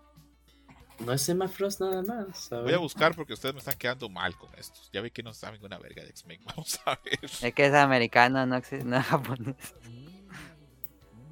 Vamos a ver, vamos a ver, vamos a ver. Ah, White. Queen. White Queen. Sí, Gracias. White Queen. Ok. Eh, cuando hablamos a principios del programa, ¿se acuerdan que les pregunté de cuál X-Men puede haber un juego? A mí me gustaría que hubiera uno de Emma Frost porque tiene los poderes, tiene poderes psíquicos, aparte se puede hacer de diamante para pelear y aparte los juegos de chavas ahora están muy de moda y es un personaje como de los más interesantes de X-Men porque fue mala, ahora es buena Sí. y tiene mucha background con Jean Grey, con Cíclope, con el profesor. Da para que tuviera, tal vez no un juego solito a ella, pero para que apareciese. Eh, Adam, calificación y de cuál X-Men te crees que puede hacerse un juego. Mm, Gran ilustración, un 10. Eh, y de X-Men que creo que podría funcionar, pues Gambito tiene un, un como esta arma no sé cómo se llame, pero es un palo. El Bo, Este, tiene ataques a distancia. ¿Vale? el Bo. El Bo. Que sería para ataques melee eh, y ataques a distancia. Serían la- las credit card, como decía Marvel's Capcom. Y pues un personaje como muy sigiloso, tal vez. Entonces creo que Gambito podría funcionar. Ok, ok, ok, ok. Chuyos, la misma pregunta. Este, ¿Qué calificación le damos a la imagen de Emma Frost con, habiendo vencido a Iron Man? ¿Y qué personaje X-Men te gustaría que hubiese en juego? Eh, sí, es un 10 la imagen. Este. Ah, está complicado porque luego hay unos que están súper, súper poderosos. Este es un claro ejemplo. También Iceman es otro claro ejemplo. Ah. me voy a ir con Cyclops. O sea, luego, por ejemplo, de hecho, justo ahorita que la pusiste me acordé mucho de la historia de cuando se hicieron Phoenix 5, creo que era, que la Fuerza Phoenix se, se- se divide entre Cyclops, entre Coloso. Y Ahí me gustaba mucho ahí la... Ajá, sí, a mí me gustaba mucho el, el arco que traía este Cyclops, porque siento que aparte es como... No es tan... Bueno, es mega poderoso. Les llaman Omega, ¿no? Los que son súper poderosos, los mutantes. Sí. Eh, pero pues también tiene justo este argumento como esta de este... Ay, eh, estas dudas luego morales que trae el personaje. Entonces yo creo que pues, se podría hacer ahí una historia padre. ¿El de Cyclops, entonces? Sí, Cyclops. Que Cyclops ganó mucho como personaje después de que mató a, a tú ya sabes quién, ¿verdad? sí. Sí, ganó muchísimo porque hasta cierta época era solo un Boy Scout. Después de que mató a, a- a alguien ahí, el personaje cambió muchísimo. Aparte tomó una, una posición muy distinta, como pasa encarándose con el Capitán América, como pasa diciendo, tú has peleado contra extraterrestres para salvar la Tierra, pero los mutantes nunca nos has ayudado. Eres un puto. Y todas esas cosas están bien chingonas. Eh, Sergio, calificación a la imagen y qué X-Men te gustaría que hubiera un juego. Yo sé que tú no sabes tanto de X-Men porque tú eres un chavito joven, tú no creciste en los noventas. Adelante. Eh, imagen 9.5, eh, X-Men para videojuego Psylocke. A la verga. No puedo decir nada, quedé muy contento con eso, Silo. Luego viene otra imagen, esta es de artista oficial, esto es arte este, original. Donde aparece un güey que se parece a Remy Street Fighter 3, pero no es él. O hasta donde yo sé no es él. Y se está llevando una chava, este, con un martillo en la mano. ¿Cuánto le damos, Sergio? Eh, 10, imagen llamando a Hershon. Un poquito sí. ¿Cuánto le damos, Yuyos? Mm, 9-5. Ok, ok, ok, ok. ¿Cuánto le damos? Un 8-5. Creo que es de Sakamoto Days, ¿o no? ¿Tan elaborada? Con ese, sé. esos Es encajes. que me recuerda el personaje. Podría ser, podría Es ser. que hay un pero personaje que está igual, femenino, que tiene esos encajes. podría Pero no sé si sea el de ella. Pensé que le ibas a dar más, Adam, porque yo lo vi como muy depurado en técnica, pero qué sé yo de dibujo. ¿Cuánto le da Sergio a la- al cosplay de Asuka este, en el Mar Rojo, en el Mar Muerto? Eh, 10. ¿Cuánto le da Yuyos? Un moteado de 10. Muy bien, Yuyos. Ay, perdón, perdón, perdón, perdón. Eh, eh, a- a- aplausos por lo del Mar Rojo, pero 8. 8. ¿Cuánto le da Adam? A diferencia de otras fotos de cosplayer, este sí está muy bien producida. Un. Un. Un 10. Que me- No me imagino el trabajo de tener que cambiar todo el mar a rojo. eh, y puedo ver dónde están los recortes. Entonces debe ser muy enfadoso hacer ese trabajo. Ok, ok, bien ahí por el cosplay. Luego viene otro cosplay de May May. Este, hay mucho cosplay de May May. Este es de los que me gustó más. Por ahí dirían los españoles que canta un poco la peluca, pero bueno, este es lo que es. Casi nadie se va a tener el pelo blanco para poder hacer un cosplay. Eh, a mí me gustó mucho. Vamos a ver cómo le va. ¿Cuánto le da Sergio a este cosplay de May? Ah, 8. ¿Cuánto le da Yuyos? El, cos- el cosplay me parece muy bueno, o sea, por la misma elaboración, de hecho, la misma peluca, eh, 10. Está muy cabrón la peluca. Eh, esto suena, no quiero que suene como viejo cochino, pero ¿por dónde agarro? Eh, me gustó mucho la cosplay que eligieron. Creo que tiene el físico para representar bien a Mei Mei. Este, por la, la curvatura y todo lo demás. Bueno, eh, ¿cuánto le damos a? El cosplay de 10, la foto un 8 a lo mucho. Coincido, la foto no está a la altura del cosplay, ¿verdad? No, no está a la altura del Ok, ok. Ahí cero, luego viene otra imagen, una imagen, este, no sé quién la hizo. Ahí me apunté el autor, pero se me olvidó. De Yuyu. Gege Akutami, imagínate. Pero este, o sea, ¿es de Gege? No, pero imagínate que hubiera sido así ay, lo apunté, pero no me acuerdo. Ya- ya- A Gege Akutami, algo así. Ya dibujar a Gege así, dirían alguien por ahí, pero bueno, no. Este, ¿cuánto le damos a ese Yuji, este amigo Sergio? Ah, sí, 9. Ok, ¿cuánto le da a Yuyus? Peligrosa imagen, amigo. 10. Eh, ¿Te gusta el mame de, de que se burlan siempre a Yuji diciendo que su power up es, es nada más dar putazos? Eh, pues sí, es- otro power up es sufrir. A la verga, es cierto. Cada vez sufre más feo. Es cierto, es cierto. No lo dije, pero me mama, me mamó que Choso le exigiera que le dijera Oni-chan. No sé, Sí. se me hizo muy divertido. Que por cierto no sabía, pero la I hay que alargarla porque si no es decir nada más demonio, porque Oni es demonio, entonces Oni-chan. Y esta semana vi concursos de mujeres diciendo Oni-chan. No mames, qué siniestro. Pero bueno. ¿Cuánto le damos a? ¿Cómo ves concursos diciendo Nietzsche? Eh, le doy un 9. Te voy a pasar el video para que hables por algo. Este, esto de Oni-chan. Aparecen unas chavas, algunas este, muy, muy tiernas, y dicen Oni-chan. Y la gente, ¡eh! Y a veces salen otras y que hacen así, Oni-chan. Y la gente, ¡uh! Fuera, fuera. Es interesante. bien interesante. Y luego viene el bonus que el pueblo estaba esperando. El bonus de Adam entrando al Nirvana en su viaje a Japón. ¿Cuánto le damos a eh, amigo Sergio? Eh, 10, 10 grandes momentos de la historia captados en cámara. Pero 10 a la imagen y 10 al concepto de Adam llegando al Nirvana con Buda. Ah, no, 9, 9 a la fotografía. Con Adam 10. Sí. No mames. Eh, ¿Cuánto le damos, Yuyos, a la imagen de Adam entrando al Nirvana? Muchísimas gracias, Adam, por compartirnos una segunda foto de tu viaje en Japón. ¿Cuál una segunda? Tiene un hilo de fotos. No, pero la semana pasada vimos una, ¿no? En Sí, el sí. guion. Ajá, sí, sí, sí, sí, sí. Sí, Esta, es la segunda, esta es la segunda. Ah, ¿no eran tres? No, ya no me acuerdo. Bueno, para mí son dos. Pero gran foto, amigos. Se, se rifó el Jun. 10.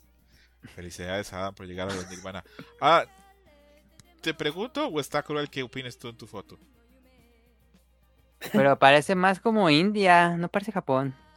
De hecho, ahorita te voy a confesar Ah, qué pues país es. Ahorita, ahorita te voy Ah. a confesar qué país es realmente, pero quiero saber cuál es tu opinión cuanto a la, a la foto. La foto es muy buena. Sí, sí, sí. eh, que capturara como todos los detalles del techo y la iluminación es muy buena. Y eso es un 9, es un 8, es un 10. Ah, este es un. Es un. 9. Perfecto. Ah, Esto es. Corea. Corea es esto, Adam. por aquí. Ah, ok, ok. Pero es el, pero es el mismo, el mismo, el, es el, el mismo país. sí está pegando la parte. ¿Te acuerdas que dice en tu programa? Que cruzas una calle y ya Sí. estás de Corea a, a Japón. Supieran los, los coreanos y los japoneses que en América Latina la gente los confunde, no mames, se volverían locos, sobre todo los coreanos. Con el Bueno, pero. Luego los, los, los japoneses ni siquiera saben que existe México. Entonces, pues. Nah, Ajá, pero por eso no saben nada. Casi También. siempre. Bueno, no. Yo he conocido gente de países desarrollados y tienen muy buen uso de la geografía, sobre todo en Europa. Eh, Pero igual, este. A ver, yo, te pongo un mapa y me dices, ¿dónde queda Sierra León? ¿Me podrías decir? Uh, no. Ah, no, ah, sí. ¿ves? Tonga, No, ahí ya no. Santo Tomé y Príncipe, no mames, la geografía es complicada. Uno ubica los países grandes, pero Sí, otros a sí, veces sí. no. Otros a veces no. No, pero me refiero, me, me refiero, o sea, luego sí he visto yo japoneses que, mm, o sea, es la primera, cuando le preguntas que se ubica en México, le dices que eres mexicano, México Jin. no ubican, o sea, la primera, es, sí, me, Mexicojin, es la primera vez que escuchan tal cual la palabra. Te lo creo 100%. Y eso es algo demencial, porque yo creo que México está como en top 10 de los países más grandes del mundo y más poblados. Entonces, Sí, es así de casi, casi de decirles de, güey, sí, o sea, si nada la más le ganan, si nada más toca le gana por poquito a la Ciudad de México, no, no la cultura de ustedes es súper mundial, su comida, su música es, para mí es increíble que haya gente que no sepa qué es México, pero bueno, no falta, ¿verdad? No falta el menso que está así como muerto, que no sepa, pero bueno. Acaba cerrando totalmente Fall Match. Anunciar que la serie Hit Web The Guy She Wasn't Interested In It Wasn't a Guy at All va a llegar a México por parte de Panini. Ahora Camuy me avisó con un mensaje. Y Adam puso en su cuenta que él está muy interesado. Sí, Puse- pensé que era ese mensaje que te di. Puso, estoy muy interesado. Una de las series que estoy más interesada, de las que aprendí compartiendo con mi amigo César Dream Match. Sí, porque yo no. Hasta que escuché. Bueno, sí fue. Sí, creo creo que yo no estuve en ese episodio, pero lo escuché. y me interesó muchísimo. ¿Aprendes de series nuevas oyendo Dream Match y Fall Match? ¿Ah? ¿Sí? Ya con eso yo quedo contento. Eh, mensaje final, amigo Sergio, del episodio de hoy. Eh, yo casi no aprendo de series ni cosas nuevas a menos de que sea con Dream Match.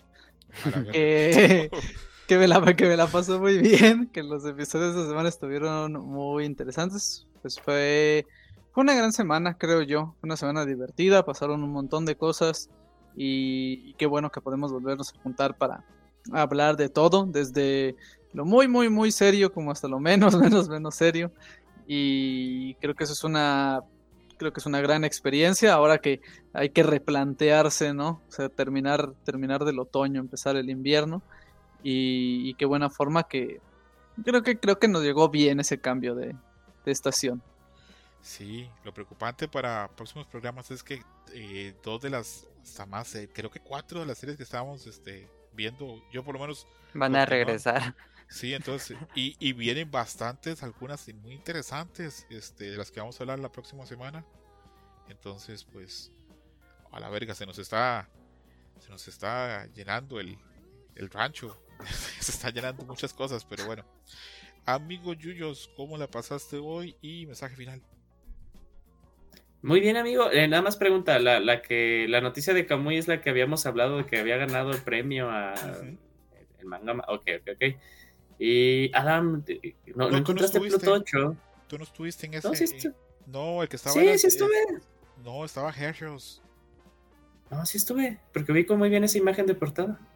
¿Lo No, creo que, el script? creo que te pasé el script, pero yo creo que tú no estás en ese programa. Te Creo. juro que sí estoy. Sí, Sí, sí estoy, sí estuve. que es, sí, el, sí estuve. que es el de dos chavitas que están en prepa y una es muy popular y trata o, o ve de forma despectiva a una que es muy callada, que luego cuando va a la tienda de música la ve trabajando y piensa es un vato y es muy cool y me recomienda música y siente sentimientos por ella. Entonces ahí la relación va avanzando. Sí, sí, sí. ¿Sí estabas en ese programa? Sí. Sí estuvo estaba. aquí cuando, cuando dijeron lo de música ambiental de Brian Eno. Mm, Mira tú, yo pensaba que Fue ese programa en el que Sí, habla- habla- hablamos de otros tres, eh, bueno, los que habían, más bien una lista de los que habían ganado premios, eh, habían- hablamos de unos tres. Sí. Ojalá, porque yo ya lo he leído y me gusta. Ojalá si ustedes lo compran les guste, porque si no, ahí me van a reclamar, supongo. Pero bueno. Ajá, y, y- y no encontraste Pluto 8, ¿verdad? No, nada más el 7 tenían. Eh, Sí, justo yo ayer, eh, igual ayer que pusiste eso de, bueno, ahorita que pusiste, que leí de lo del 25% de Sanborns, pero hablando de señales, yo también ayer lo utilicé, entonces encontré Pluto 8. ¿Sí lo encontraste? Sí, sí, sí. Ah, entonces ya debe estar. Entonces no lo tenían en esa, en esa sucursal. Pero bueno, regresando al, al- al tema, amigo, muy bien, muy feliz, muy contento, gran manera antes de irnos de, de Navidad. Eh, Sí, qué bonito programa. Sí, es cierto, ese es el último programa antes de, de la nave y Navidad. Eh, Adam, mensaje final. Este, ¿Estás agotado por haber grabado tanto conmigo esta semana? ¿Ya me odias? A ver. No, él nos va a odiar o no- me van a odiar el público que sí escucha esto, pero yo contento de participar con, con ustedes y no importa que sean varias veces a la semana, yo contento. Perfecto. Acá termina Fall Match. ¿Será este el último Fall Match? Chan, chan, chan. No sé, la verdad. no sé si la otra semana muere Fall Match este, y ya nace Winter Match. O si no van a hacer Winter Match. Si va a hacer este. Pues de adelante nada más Dream Match, nada más lo tenemos que conversar. Eh, ya yo tengo más o menos lista mi lista de series que voy a ver para el invierno. Voy a ver quién se apunta conmigo a hacer un programa no muy largo, este corto, breve de las series que queremos ver para la próxima temporada. Y muy probablemente la otra semana hablemos de la familia de Rentaro y toda la degeneración que, está pasando. Eh, vamos a hablar de cómo eh, por primera vez en la serie de, de las 100 novias hubo censura, porque la escena en el manga era mucho más sexual de lo que pasó este ahorita en el episodio de anime. Eso lo vamos a Ah. ver. Lo vamos a hablar la otra semana para que veas, Adam, para que estés ahí punzante con eso. Vamos a volver a hablar El- de Undead Unlock, que hace días no lo tocamos. Y pues eso sería todo. Un abrazo bien, bien grande. Y ahorita off the record les cuento qué fue lo que censuraron, ¿ok? Ok, Ok. Bye, gracias. Se portan bien. Bye, chao. hasta luego. Bye, bye, bye. Pack it up. Thank you for listening, Dream Match. Gracias por escuchar Dream Match. Hasta la próxima. Game over.